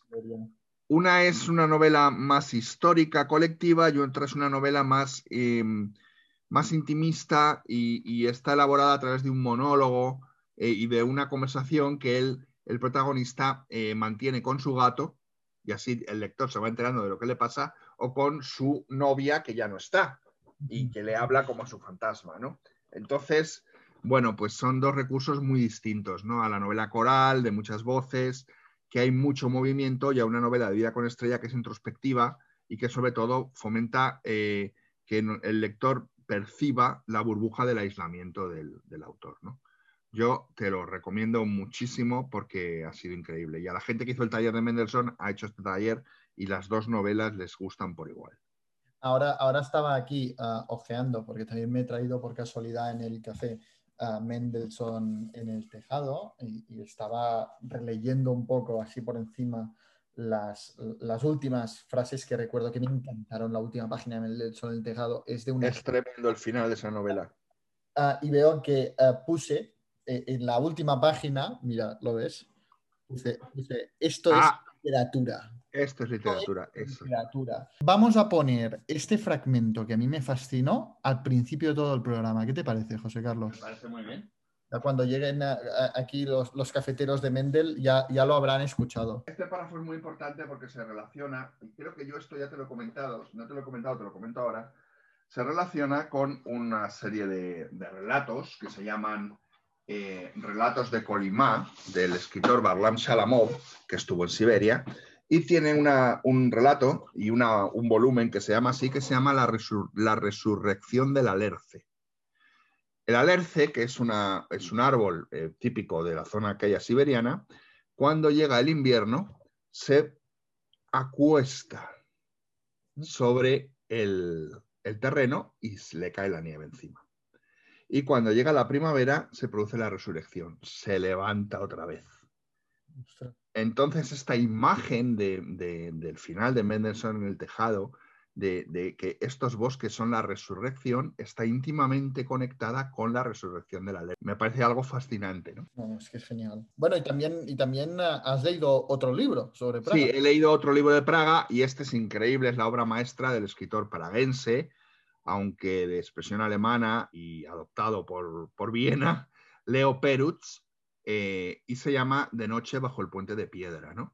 Y es una historia de historias eh, a través de un relato enmarcado que luego eh, contiene 14 relatos que se interconectan entre sí para crear una novela y fundamentalmente es la historia de Rodolfo II, el emperador, de, el emperador Habsburgo de Bohemia Moravia allá por el año 1600 y de sus cortesanos, ¿no? La corte de Rodolfo II era una corte de, de locos, de, de pirados, de caraduras, porque Rodolfo II era muy esotérico. Él es el que pagaba a los alquimistas para que encontraran la piedra filosofal, aquella que convertía eh, el hierro en oro. Eh, estaba rodeado de lectores de horóscopos, estaba rodeado de supercherías, todos le sacaban el dinero, la corte estaba en quiebra, pero a la vez era un gran eh, eh, recolector de obras de arte. En su corte, por ejemplo, está el pintor Arcimboldo y los judíos de Praga, ¿no? Y es una historia de los judíos de Praga, de Rodolfo II, de sus amores eh, con una judía que se llama Esther y de cómo se refleja esa doble vida, ¿no? La vida del castillo, que es la vida del emperador, y la vida del barrio judío y de la Praga, de la Praga vieja, ¿no? Y de un barrio judío que además luego fue destruido y que desapareció por completo. Entonces Leo Peruz eh, interconecta estos relatos de una forma extraordinaria con personajes ficticios, pero también hay personajes reales, el propio emperador, todos sus eh, ayudantes, eh, em, el astrónomo Kepler, que de hecho su gran trabajo son las tablas rudolfinas y se llaman así por Rodolfo II, ¿no? Y es una imagen de la Praga del 1600 fascinante, de la judería fascinante y de la corte, ¿no? Una corte que además tenía gran presencia española, porque en aquella época había un partido español en Praga, Praga formaba parte. De hecho, Rodolfo II pasó su infancia y juventud en el Escorial. Y bueno, y hablaba español perfectamente. Entonces es un, libro el que, pone, el que pone Leo Peruz en marcha, donde se juntan además eh, cosas de magia, cosas de simbología hebrea, de, de la, de la cábala, eh, mm, ángeles, misterios, relato fantástico con relato histórico, ¿no? Y es, es una obra maestra. Es que es imposible que alguien lea este libro y no le guste. Es un escritor que tengo muy pendiente. Que tengo muy pendiente y tengo. Está editado por Asteroide, ¿no? Este sí. Este sí. Eh, las demás novelas de él están editadas, que yo soy un gran lector de Peruz en Destino, y te recomiendo también una que se llama Mientras dan las nueve, que tanto le gustó a Hitchcock que compró los derechos para hacer una película. Luego no la hizo. Y es una novela radicalmente distinta ¿eh? a, a todas las, an- las anteriores. La de Mientras dan las Asteroide nueve, también tiene publicado el Leo Peruz el, el maestro del juicio final. que también está en Destino. El Marqués de Bolívar, El Maestro del Juicio Final, El Judas de Leonardo, eh, son todo unas novelas extraordinarias que tienen un componente histórico, pero también tienen un componente fantástico, ¿no? que es como él quiere aproximar la historia a los lectores desde un punto de vista distinto. ¿no? Es un maestro, es un maestro. Wow, qué buenas lecturas. Está, está Es- es- qué buenas lecturas están saliendo. Pues sí, yo creo que sí. Y de verdad que esta la recomiendo especialmente a los que nos están escuchando porque, porque es importante. Este libro es, es, es, es como un hechizo, ¿no? Te deja hipnotizado. No sé si eh, tú cumpliste eh, tu promesa que me hiciste públicamente en el anterior Café de Mendel de leer, bueno, es obvio que has leído El Palacio de Hielo, que hemos empezado hablando de, de esta novela, ah, pero también tenías otros deberes.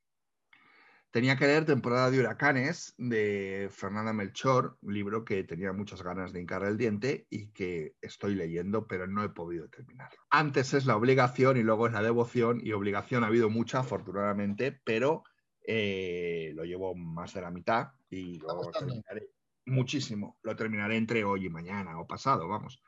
Y podemos hablar perfectamente de él porque, bueno, me queda un poco menos de la mitad, pero es impresionante. El libro es un recital narrativo y un recital del lenguaje, ¿no? eh, está construido desde el punto de vista de la expresión oral, de la oralidad, ¿no? Eh, donde se van narrando una serie de sucesos, a cual más violento, de personajes, a cual más miserable, y de, y de hechos, a cual más desagradable. ¿no? Eh, retrata una sociedad en descomposición, corrupta, violenta. Eh, bueno, no sé, es que no sé bien cómo definirla. Es que es la sociedad quizás que está ahí, ¿no? Y que muchas veces no queremos verla, ¿no? Y yo, yo veo en Fernanda Melchor, ya no solo en esta obra, que para mí es su obra maestra, sino en todas su- sus obras, un, un interés, casi una obsesión por entender la violencia, por entender Claro, al lado más oscuro y más decadente y más Sí. de, de la, de la sociedad mexicana, ¿no? Y además te acerca al México rural lleno de Mm. supersticiones, eh, lleno de miseria, lleno de mm, narcotráfico. Bueno, eh, es un descenso al infierno. Sí, sí, es, es un descenso al infierno, sin ninguna duda. Eh, mm, pero además es que tiene una clave al principio del libro, una clave muy interesante en una de las citas, ¿no? En una de las citas que lo encabezan, ¿no? Que dice, algunos de los acontecimientos que aquí se narran son reales. Todos los personajes son imaginarios. Y esto es una, frase que escribe el escritor mexicano Jorge Ibarbu, a ver si lo digo bien, ¿vale? Jorge Ibargüengoitia, ¿vale? Que lo utiliza para hablar de su novela Las Muertas, ¿no? Bueno, esto es muy importante. Primero, Las Muertas eh, narra los crímenes de las llamadas poquianchis, que ocurrieron en un prostíbulo en San Francisco del Rincón en los años 50 y a principios de los 60. Las poquianchis eh, mataban a las prostitutas, que eran niñas jóvenes, y las enterraban en una fosa común. Y fue un gran escándalo cuando se descubrió todo esto. ¿no? Pertenece un poco a las raíces de la leyenda más negra rural de, de México. ¿no? Y luego, además, me llama la atención que encabece la novela con la cita, ¿no? porque evidentemente lo que nos quiere decir es que esta violencia que se desata, ¿no? Eh, eh, lleva a los personajes a unos niveles que casi nos pueden parecer increíbles e imaginarios, ¿no? Cuando son personajes reales, como las, las mujeres estas, las poquianchas de las, de las, que, te he hablado, ¿no? Que son unas asesinas, ¿no? Pero es la brutalidad que casi convierte a los personajes en ficticios, porque no, no eres capaz de creerte que sean capaces de tales mezquindades, ¿no? Y por último, además, me ha encantado encontrarme con Ibargüengoitía en el encabezamiento del libro de Fernanda Merchol, de Fernanda Merchol, porque eh, lamentablemente este escritor extraordinario, extraordinario, murió en el accidente de aviación del vuelo 011 de Avianca eh, que hacía el Frankfurt-Bogotá y que tenía que pasar por Madrid. Y se estrelló en el aeropuerto de Madrid-Barajas, cerca de Mejorada del Campo, eh, y murieron eh, un montón de intelectuales importantes que viajaban en ese avión, porque junto con Jorge Ibargüengoitía también falleció uno de los más importantes estudiosos de las letras hispanoamericanas, Ángel Rama, también falleció Manuel Escorza, eh, falleció también eh, una, una, gran pianista que era Rosa Sabater y Parera, en fin, y una crítica de arte, Marta Traba, o sea que el, el, accidente se llevó por en medio a un montonazo de talentos, ¿no? Y entre ellos el de Ibargüengoitía y el de Ángel Rama, sobre todo, ¿no? O sea que impresionante y me ha llamado la atención encontrármelo aquí. Yo adoro a Ibargüengoitía y te recomiendo que leas eh, esta misma novela que, que, aparece aquí como referencia, porque es que se da una violencia y algo que es que, es que son paralelas, ¿no? Pues yo me aproximo por el otro lado, que aún no habrás llegado, pero al final de todo hay un texto de agradecimientos. No, claro. Al final de todo no he llegado. Están los agradecimientos y en los agradecimientos menciona un libro que no me sorprendió para nada encontrármelo porque creo que, que se acerca muchísimo y que es la clara inspiración de Fernanda Melchor, sobre todo en cuanto al estilo que utiliza aquí, que, que es gran parte de la genialidad de esta novela, que es El otoño del patriarca de Gabriel García. Ah, claro. Uh, realmente es un, un, libro que dentro de la obra de Gabriel García Márquez es única. Mm, Yo siempre lo sitúo 100 años de soledad, El amor en los tiempos del cólera y El otoño del patriarca son las tres mejores obras de Gabriel García Márquez, pero es un libro en el que lleva un estilo genial, bueno, eh, que se acerca muchísimo ¿no? a la oralidad y a este vómito de palabras constantes ¿no? que, sí. que emplea Fernanda Melchor Y, y me hizo mucha gracia encontrármelo en, en, sus agradecimientos porque dije, aquí está, es que está, está clarísimo, ¿no? Se nota muchísimo cómo leyó el otoño del patriarca y le impactó tanto a Fernández Melchor que lo adoptó obviamente con su propio estilo, uh, con sus propias temáticas y tal, pero eh, eh, el estilo de escritura se acerca muchísimo al de esta obra de García Márquez, que es genial. Sí, es que quizás además eh, esta oralidad y este discurso verborreico, ¿no? Eh, sea la forma mejor de aproximar precisamente unos hechos como los que se describen, ¿no?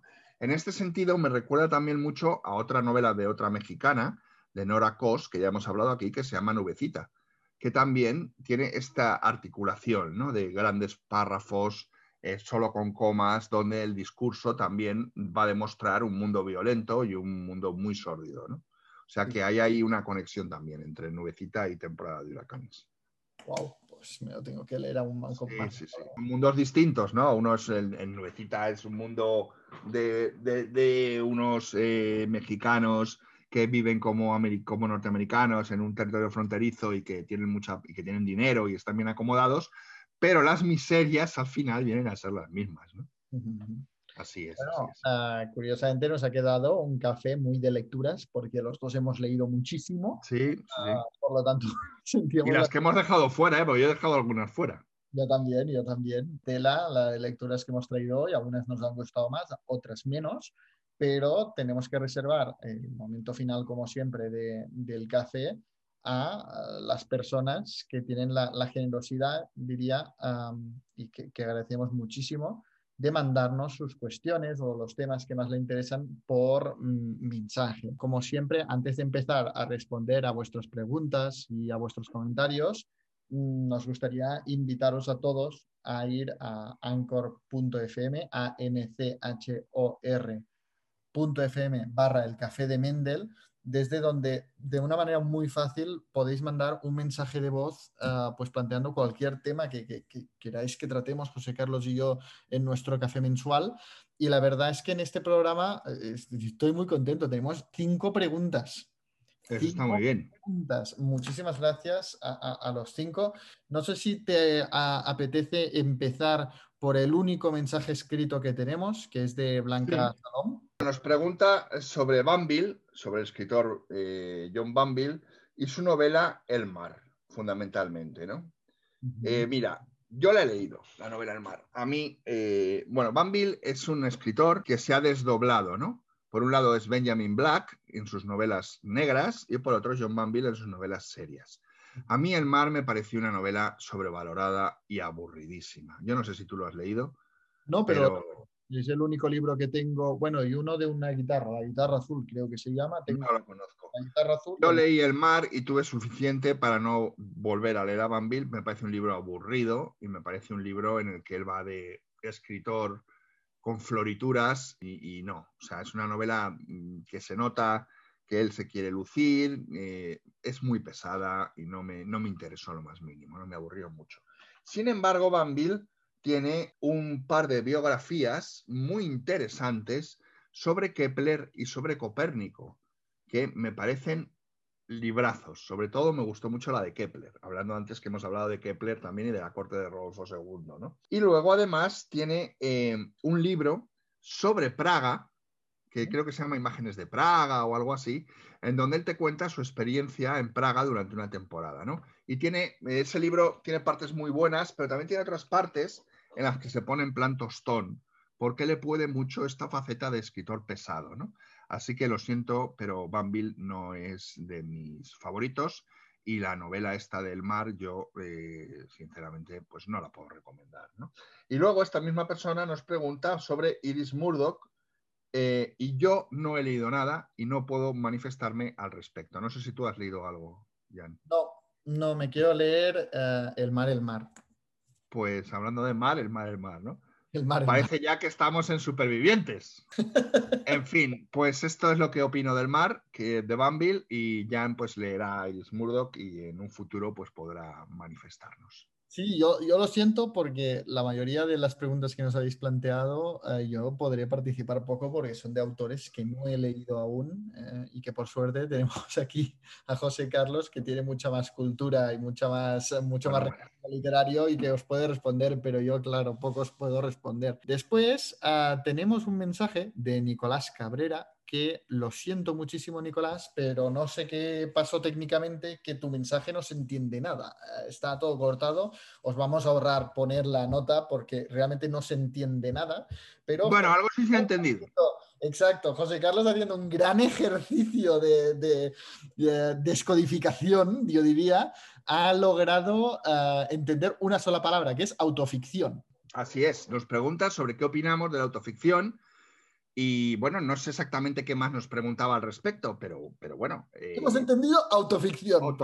Pues hablaremos de autoficción. hablaremos de autoficción. Vamos a ver, hay un libro eh, que para mí es, eh, eh, el- eh, marca el canon de lo que es la autoficción, que es Austerlitz, del escritor eh, alemán Sebald. ¿no? Este es el canon de la autoficción. La autoficción es un género que se ha puesto eh, en boga en el cambio del siglo eh, XX al XXI y a lo largo de los dos primeros 21 años del siglo, del siglo XXI. Pero autoficción ya existía antes. ¿eh? Lo que pasa es que ha habido un momento en que todos o casi todos los escritores que tenían veleidades y deseos de escribir metaliteratura o metaficción han acabado haciendo esta autoficción. ¿En qué consiste? Bueno, pues es un libro que mezcla memorias, recuerdos, ficción, biografía y que introduce como personaje al propio autor. Por eso se llama autoficción. En Austerlitz de Sebald es Sebald el que conoce a Jacques Austerlitz, que es el protagonista del libro, y nos cuenta su relación con él. La autoficción en España eh, se produce un momento de quiebra cuando en Soldados de Salamina, Javier Cercas introduce a él como personaje dentro, hablando además con Bolaño. En ese momento de la novela se marca un poco como la cristalización de la autoficción en la novela española, ¿no? Pero ya os digo que eh, esta autoficción ha derivado en algo muy malo, ¿no? Que es la literatura del yo. Porque, claro, al meterse el personaje dentro de la novela y siendo el escritor un tipo siempre soberbio y ególatra y egocéntrico, como parece que son en este país, eh, pues no pueden evitar hablar de ellos. Eh, y entonces la autoficción se convierte en una literatura del yo donde ya se nos están contando otros asuntos. Un claro ejemplo de un libro de autoficción Viendo bien, José Carlos, yo creo que es el tema de confundir el medio con el fin. O sea, yo creo que Sí. la autoficción es utilizarte a ti mismo como medio para hablar de otros temas. Exacto, ya acabas hablando de ti. Que ya es otra cosa, es eh, eh, hablar de ti con, con el fin de hablar de ti. Exacto. Un ejemplo crucial. Un grandísimo libro de autoficción, Austerlitz de Sebald. Sebald no habla de él, habla de otras cosas muy, muy bueno, es un libro crucial. Medio. Un ejemplo de libro de autoficción con un planteamiento muy bueno que en la página 2 se va totalmente a la porra por el ego de su autor. El material humano de un escritor que se llama, no es español, no recuerdo de dónde es, que se llama Rodrigo Rey Rosa, es peruano, creo. Porque el libro, El material humano, presenta a Rodrigo Rey Rosa que va a llevar una investigación sobre los archivos policiales del Perú y va a hablar de delincuentes y de fichas y de tipos extraños. Al final se convierte en una oda a su propia persona que no sabe más que mirarse el ombligo, desaprovecha la oportunidad y es una novela nefasta. Y mucha gente ha coincidido con esta crítica que hago. O sea, yo esto ya lo escribí y hay gente que me ha dicho, sí, sí, tienes toda la razón, es lamentable, es una pena cómo se ha subido el ego a este hombre en esta novela. O sea, eso es una autoficción malentendida. Bueno, pues la literatura española está llevando a cabo muchos ejercicios de autoficción malentendida, ¿no? y están siendo literatura del yo de la más infame y de la más baja estofa. ¿Para qué nos vamos a engañar? Yo lo que sí noto es que la autoficción está teniendo un especial auge en Francia, en la literatura francesa. Mm. No sé si tú también lo has detectado, pero yo... Carrere, Mm, dos obras de autoficción que yo ahora recomendaría muchísimo es uno, Nada se opone a la noche del fin de Vigan, publicado por Anagrama. sí. Genial. Ah, si antes sí. he hablado ¿no? de, de mi madre de Inoue, que, que me interesan mucho las relaciones maternofiliales, etcétera, pues aquí eh, es un ejemplo de cómo sí se tiene que hacer eso, porque Delfín de Vigan habla de su relación con su madre, que tenía problemas mm, mentales, ¿no? Y de, de su infancia, cómo, cómo pasó, cómo le temía, llamaba a la vez a su madre, bueno, mm, pero una vez más, ¿no? Se utiliza a ella misma para hablar de una cosa como es la, la relación materno-filial, los problemas mentales, etcétera. Se utiliza como medio. No te viene aquí a hablar de lo interesante que es ella, sino de hecho te viene a hablar de su madre. Y luego otro libro que también recomiendo mucho, esta vez eh, editado por Salamandra, es Para acabar con Eddie Beleguel de Edward Lewis. Es genial este libro, también muy breve, pero te habla de cómo el propio autor, Edward Lewis, que se cambió el nombre, de hecho, es homosexual, además, digamos, lo que vulgarmente, incorrectamente se conoce como afeminado, o sea, que desde, desde pequeño ya se le notaba ¿no? que, que- era homosexual, pero claro, él creció en el seno de una familia humilde obrera en un pueblo de Francia muy humilde y muy ignorante en estas cosas, muy chapa antigua, ¿no? Estamos en un pueblo en el que todos los hombres trabajan en la fábrica y las mujeres ah, tienen su papel asignado, digamos que no muy, eh, muy tradicionales, ¿no?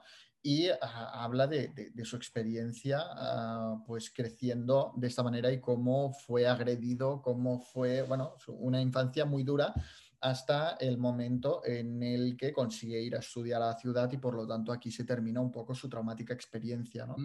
Ah, pero una vez más, mm, se, se utiliza el mismo para mostrarte un lado de Francia que, que es muy ignorado ah, y lo duro que es crecer siendo Sí, sí. homosexual en este ambiente. Dos obras absolutamente geniales de autoficción. Y bueno, Carrere también tiene autoficción. Bake Better, la última, también es de autoficción. Y luego hay una novela que se llama Casillero del Diablo, que no sé si te suena, de un escritor español, que también es autoficción. O sea que fíjate.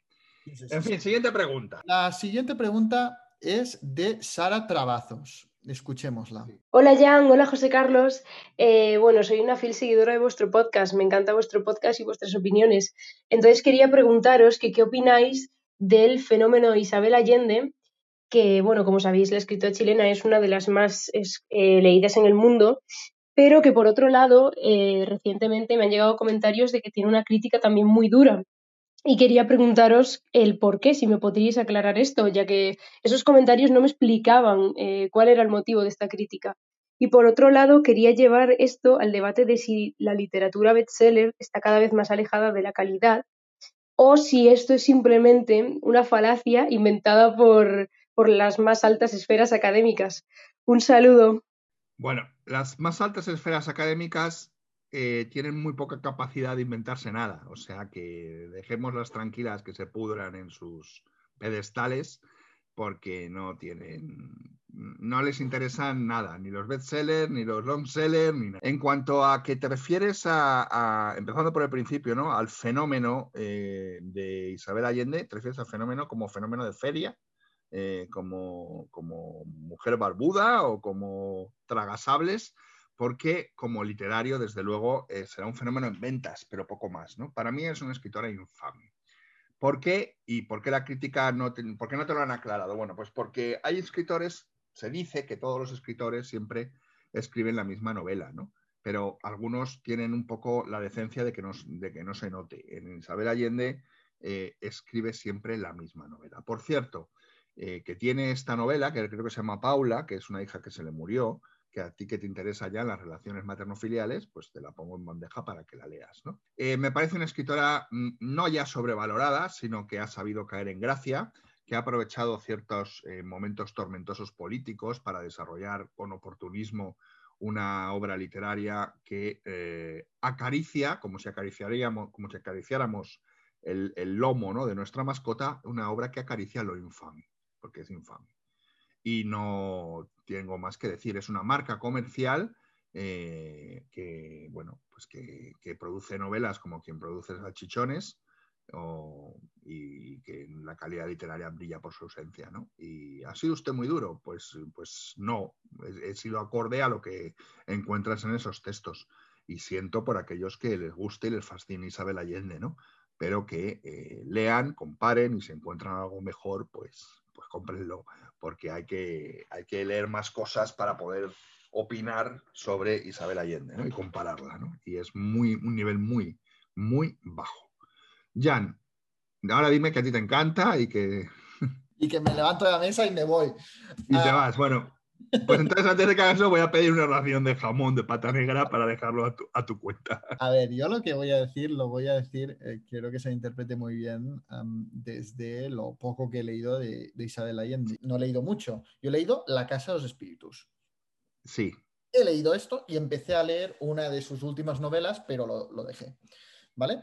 Es todo lo que he leído y por lo tanto todo lo que diga que se, que se interprete que es, que es desde, con este background, ¿no? Con este vale, pero so- pivotemos sobre la casa de los espíritus. Tú no puedes estar luego 20 o 30 años escribiendo lo mismo, porque aquello te ha dado éxito. Vale. Yo, yo creo que eh, eh, uno de los últimos fenómenos que yo creo que ha existido en la literatura universal es el boom latinoamericano. Yo creo que eh, me atrevería a decir que es el último gran fenómeno literario, Bueno, habría que pensarlo, pero yo creo que sí, pero habría que pensarlo si se nos olvida alguno. Seguramente. Pero, pero bueno, fue un gran fenómeno, ¿no? Yo creo que en el boom latinoamericano hay dos tipos de autores, dos tipos de escritores. Los escritores que tiran del carro, Gabriel García Márquez, Vargas Llosa, Julio Cortázar, Borges, Miguel Ángel Asturias, Alejo Carpentier, los que tiran del carro del boom latinoamericano, los que lo provocan, ¿no? los verdaderos genios. Y luego hay otros autores que se suben al carro. O sea, que no tiran del carro, sino que se suben. Y que se aprovechan, no digo que, esté mal, ¿eh? Eh, Estaban en el lugar correcto, en el momento idóneo, ¿no? Y por lo tanto se aprovechan de esta genialidad de, otros escritores. Yo creo que Isabel Allende está en el segundo grupo. Es una, una escritora que estaba en, eh, en el momento idóneo, en el lugar correcto y escribió la novela en ese momento, ¿no? Y que comercialmente y por la existencia de este boom, pues ha llegado muy lejos. Ah, para mí, la, Casa de los Espíritus es un libro que me parece mm, una versión descafeinada y low cost de 100 años de soledad. Siempre lo he dicho. Es una versión accesible, ¿no? Más comercial. Esta fue la impresión que a, mí, que a mí me causó. Y tengo la sensación, por lo poco que leí de su última novela, es que es esto, ¿no? Ha ido repitiendo el mismo modelo ah, y se aprovecha de, de- de ser una de las últimas figuras vivas del boom latinoamericano clásico, ¿no? Con esto. Y creo que ah, publica un tipo de literatura que no es acorde con el nivel que queda, en el que queda encuadrada por el hecho de formar parte de este fenómeno. ¿no? Exacto. Tema de bestseller. Obviamente yo creo que un bestseller hoy en día, para ser bestseller, tiene que ser accesible para muchísima gente.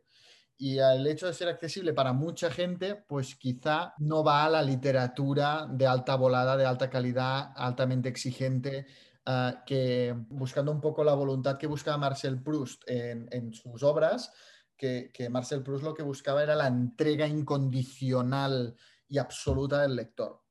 Pues claro, para ser bestseller no, no, no puedes exigirle esto porque te va a seguir muy poca gente. Bueno, aparte de que hay un, hay un dato muy interesante que no sé si compartes conmigo. Cuando un bestseller es bueno, se convierte en un long seller. Totalmente. Entonces, eh, no, no hay un bestseller bueno porque es un long seller. Digamos que es un oxímoron, ¿no? Bestseller bueno no cabe, no cabe en- en- en- no caben juntas, ¿no? Las, las dos. Claro, que- totalmente. Es que el término bestseller es un poco relativo. Es que no sé si es bestseller. No, pero ¿qué es un bestseller? Los Pilares de la Tierra son un bestseller, las novelas de Ken Follett son un bestseller.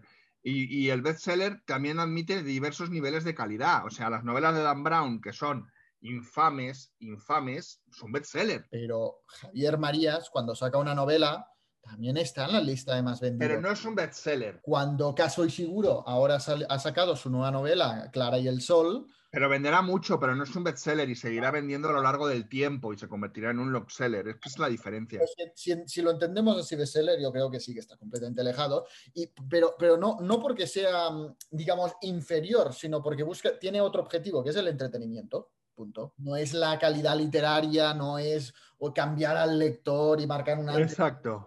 Para hacer esto, le tienes que exigir al lector. Y aquí no todo, no todo el mundo te seguirá. Esta es mi Claro. opinión. Exacto. Pues vayamos con la siguiente pregunta, porque creo que con esto que hemos dicho de Isabel Allende, me parece que tú y yo vamos a ser nominados por unos cuantos. La siguiente pregunta es de Mario Domínguez Gómez. Eh, muy buena. Eh, yo quería preguntar básicamente si habéis leído a Enrique Vilamata, que personalmente es un autor que me encanta y que creo que no habéis hablado en el podcast. Y en caso de que sí eh, hayáis leído a Enrique, eh, cuál es vuestra opinión sobre él, sobre su obra, etcétera. Un saludo. Yo no lo he leído, José Carlos. Bueno, yo sí, yo sí. Y me interesa que venga esta pregunta cuando hemos hablado de la autoficción y de los contenidos metaliterarios y metatextuales. ¿no? Vilamatas lo que ha tenido un poco ha sido una lenta muerte por éxito. ¿no? Vilamatas es un escritor irritante para el lector, ¿no? porque tiene una paleta paletadas de, paletadas digo de paleta, ¿no? o sea, de echar eh, con la pala, ¿no? De genialidad unidas a momentos extraordinariamente irritantes de pedantería, ¿no? Eh, su libro sobre, titulado Barleby y compañía, creo que es, ¿no? Sobre esta serie de escritores que decidieron no hacerlo, como el personaje de Barleby de Herman Melville, ¿no?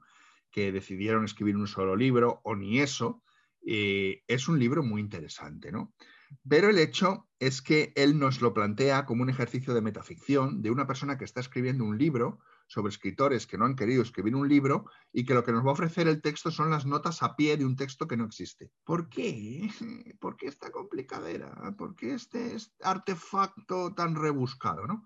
Entonces, Barleby y compañía es un libro muy interesante, muy entretenido por momentos, pero también muy irritante. Por esta senda de lo irritante, metatextual y metaliterario continúan varias de sus obras. ¿no? Una de ellas es Dublinesca, que se me ha atravesado, y todas un poco se repiten en cuanto a la y luego tiene esta del doctor eh, Pasavento y todo este tipo de novelas. ¿no? Él juega mucho con los heterónimos, intenta ser una especie de Pessoa moderno, intenta de ser un provocador, un agente provocador intelectual, pero a través de unas construcciones metaliterarias rebuscadas, ¿no? No es para todos los públicos y, ya digo, tiene una parte placentera, pero también tiene una parte irritante, ¿no? Yo invito a que si alguien quiere empezar a Vilamata, se empiece por el libro de Barleby y luego ya decida si sigue o si no sigue, ¿no? Porque es también muy irregular. O sea, muchas veces la estructura y lo, lo presuntamente genial acogotan lo que sería la idea literaria y la novela o el texto que está escribiendo, ¿no? Está muy supeditado a, ese chispazo de originalidad y luego a lo mejor lo que ofrece no es para tanto, ¿no? Esta es la opinión que tengo de Vilamatas. Creo que ha quedado clarísima. Vamos a por, a por el último mensaje. Eh, este es de Celia Duval y nos dice lo siguiente. Hola, Jan, José Carlos, ¿qué tal? Em, bueno, yo os quería consultar sobre unos, sobre un escritor del que estoy casi segura que no habéis hablado aún y que a mí me tiene entusiasmada desde que lo descubrí. Es Chuck Palahniuk. No he visto, o sea, no he visto, no he leído El Club de la Lucha, sí he visto la película, que creo que es por lo que más se le conoce. Pero yo lo descubrí con una novela que se llama Diario, una novela, y me dejó bastante impactada, sobre todo por, por la trama. También he leído Asfixia y el último que leí el año pasado que me fascinó es Rant, historia de un asesino, que tiene una trama muy loca, ah, pero que hace, es capaz de hacer que todo encaje al final, ¿no? No sé, me gustaría saber vuestra opinión si lo habéis leído y si no, pues aprovecho todo este rollo para daros enhorabuena por el podcast. Muchas gracias, Celia. Eh, yo, yo, no lo he leído, pero creo que aquí eh, José Carlos tiene algunas anécdotas divertidas que contarnos. Me alegra que me hagas esta pregunta.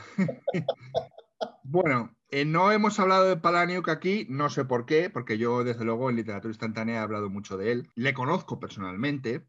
De hecho, tengo dedicado el club de lucha con una frase interesante, siempre nos quedará Madrid, me dice Chuck Palaniuk.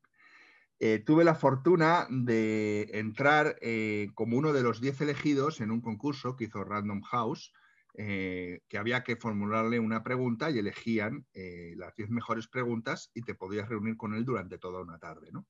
Así que estuvimos 10 personas con Chuck Palahniuk. La verdad es que mm, no os voy a engañar, me lo gané enseguida porque le hice preguntas sobre Thomas Pambauer, que es su maestro, y sobre el taller literario de Thomas Pambauer, y él se emocionó. ¿no? Y luego estuvimos un rato charlando, mm, en fin, eh, él estaba de vacaciones, estaba aquí en Madrid, me, me propuso que saliéramos por ahí. Yo, pues, eh, soy un hombre casado y, y le dije que no pero sus dedicatorias, porque me dedicó varios libros, son muy cariñosas, ¿no? Y él, él lamenta que no nos fuéramos por ahí, pero nos dice que... A ver, que te estaba tirando la caña, Carlos. Sí, eso parecía. Siempre nos quedará Madrid. Si os interesa, en mi cuenta arroba José Carlos Rodrigo Breto de Instagram tenéis una foto en la que estoy con Palaniuk después de haber estado departiendo amigablemente.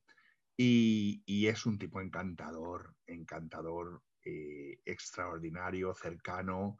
Bueno, es una maravilla. Nos preguntas, eh, yo soy un gran lector de Palaniuk, eh, nos, comentas que a ti te ha impactado Diario. A mí es una de las novelas que menos me gustan de él. ¿Qué le vamos a hacer? Te recomiendo que leas, eh, creo que has dicho que has leído Asfixia, si no lo has leído, léela. Snuff es magnífica.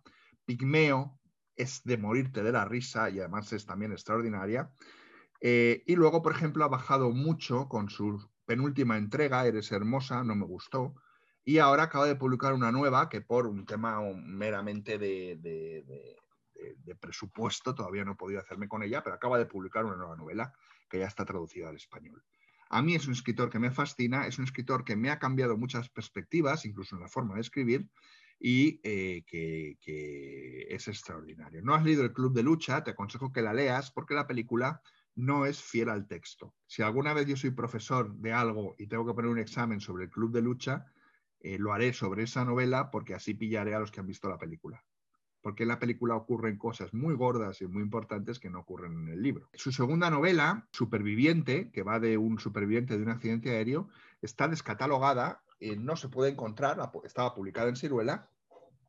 Llevo buscándola años y solamente hay un tipo en Wallapop que dice que no admite regateos y que la vende por 100 euros. Y me llama la atención porque sabe muy bien lo que está vendiendo. Dice, la descatalogadísima segunda novela de Palanium, no admito regateos, 100 euros. Y ahí sigue, nadie parece dispuesto a pagar 100 euros. Yo tampoco. Algún día, algún día aparecerá Superviviente.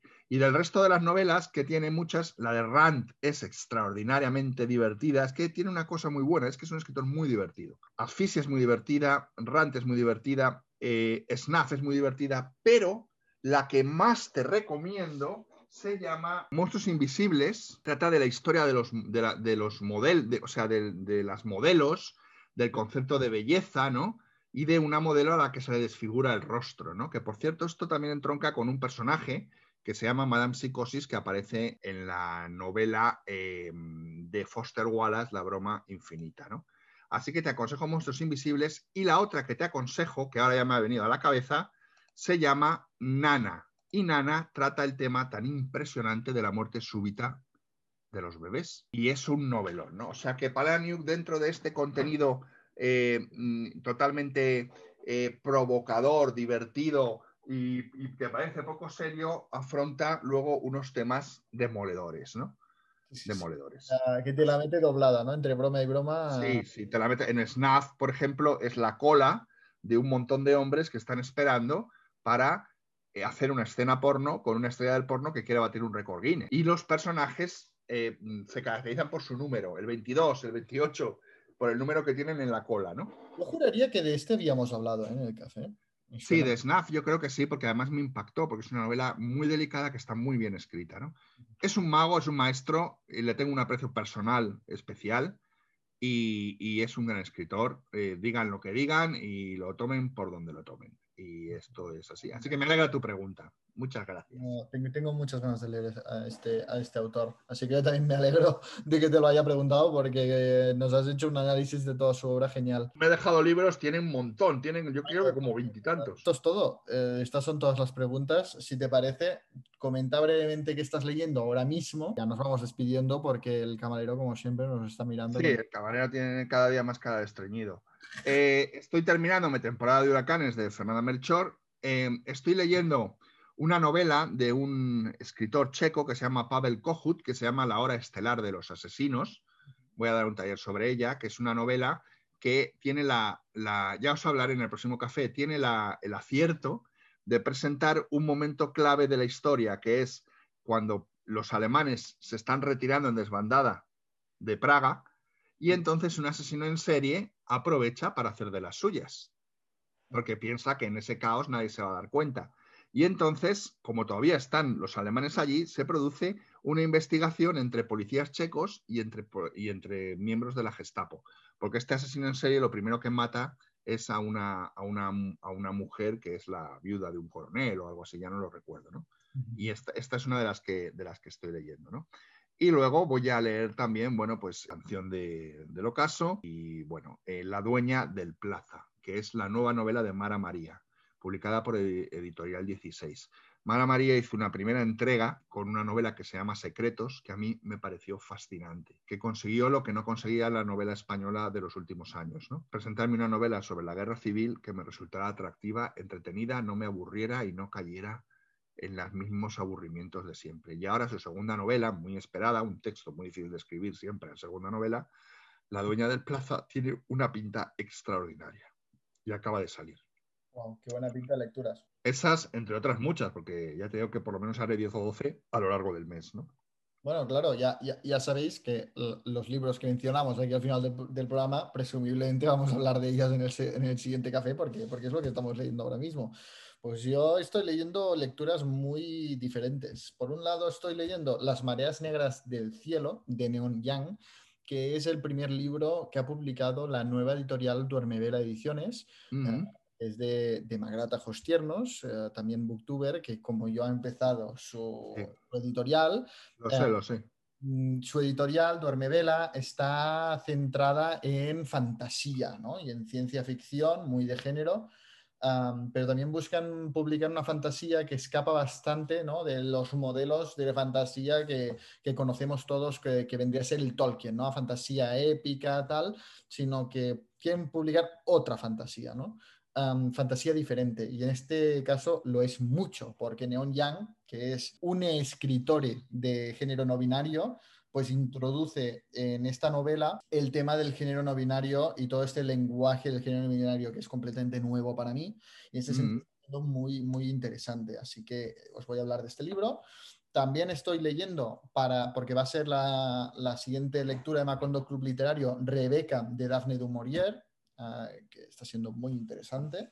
Y finalmente, una novedad editorial que he mencionado antes, que es uh, Clara y el Sol, de la nueva novela de Caso Ishiguro que acaba de publicar en Agrama. Uh -huh. Que lo estoy leyendo y ya os avanzo que me está encantando. Y esas son mis lecturas actuales. Uh, y, y, y, de estas y muchas más vamos a hablar uh, en el próximo café. Muchas gracias por acompañarnos hasta aquí. José Carlos, como siempre, un placer. Me lo he pasado muy bien. Se me ha pasado el tiempo volando. Como siempre, el placer es mío. ¿Eh? No me habéis mandado las instrucciones para descongelar a Walt Disney, lo cual me tiene un poco entristecido. De aquí saldrá una novela, seguramente, pero si me las mandáis, eh, la novela será mejor. Fuera bromas, eh, ha sido un placer, Jan, como siempre, y, bueno, pues que ahí seguimos leyendo y trabajando con la literatura y que, bueno, pues mira, eh, esa suerte que tenemos, ¿no? A tope. Hasta el mes que viene, José Carlos. Pues nada, hasta el mes que viene, Jan. Y que sí, hombre, sí, no se estoy pesado, que ya nos vamos. Ya nos vamos, ya nos vamos. Adiós. Venga, hasta luego, hasta luego a todos.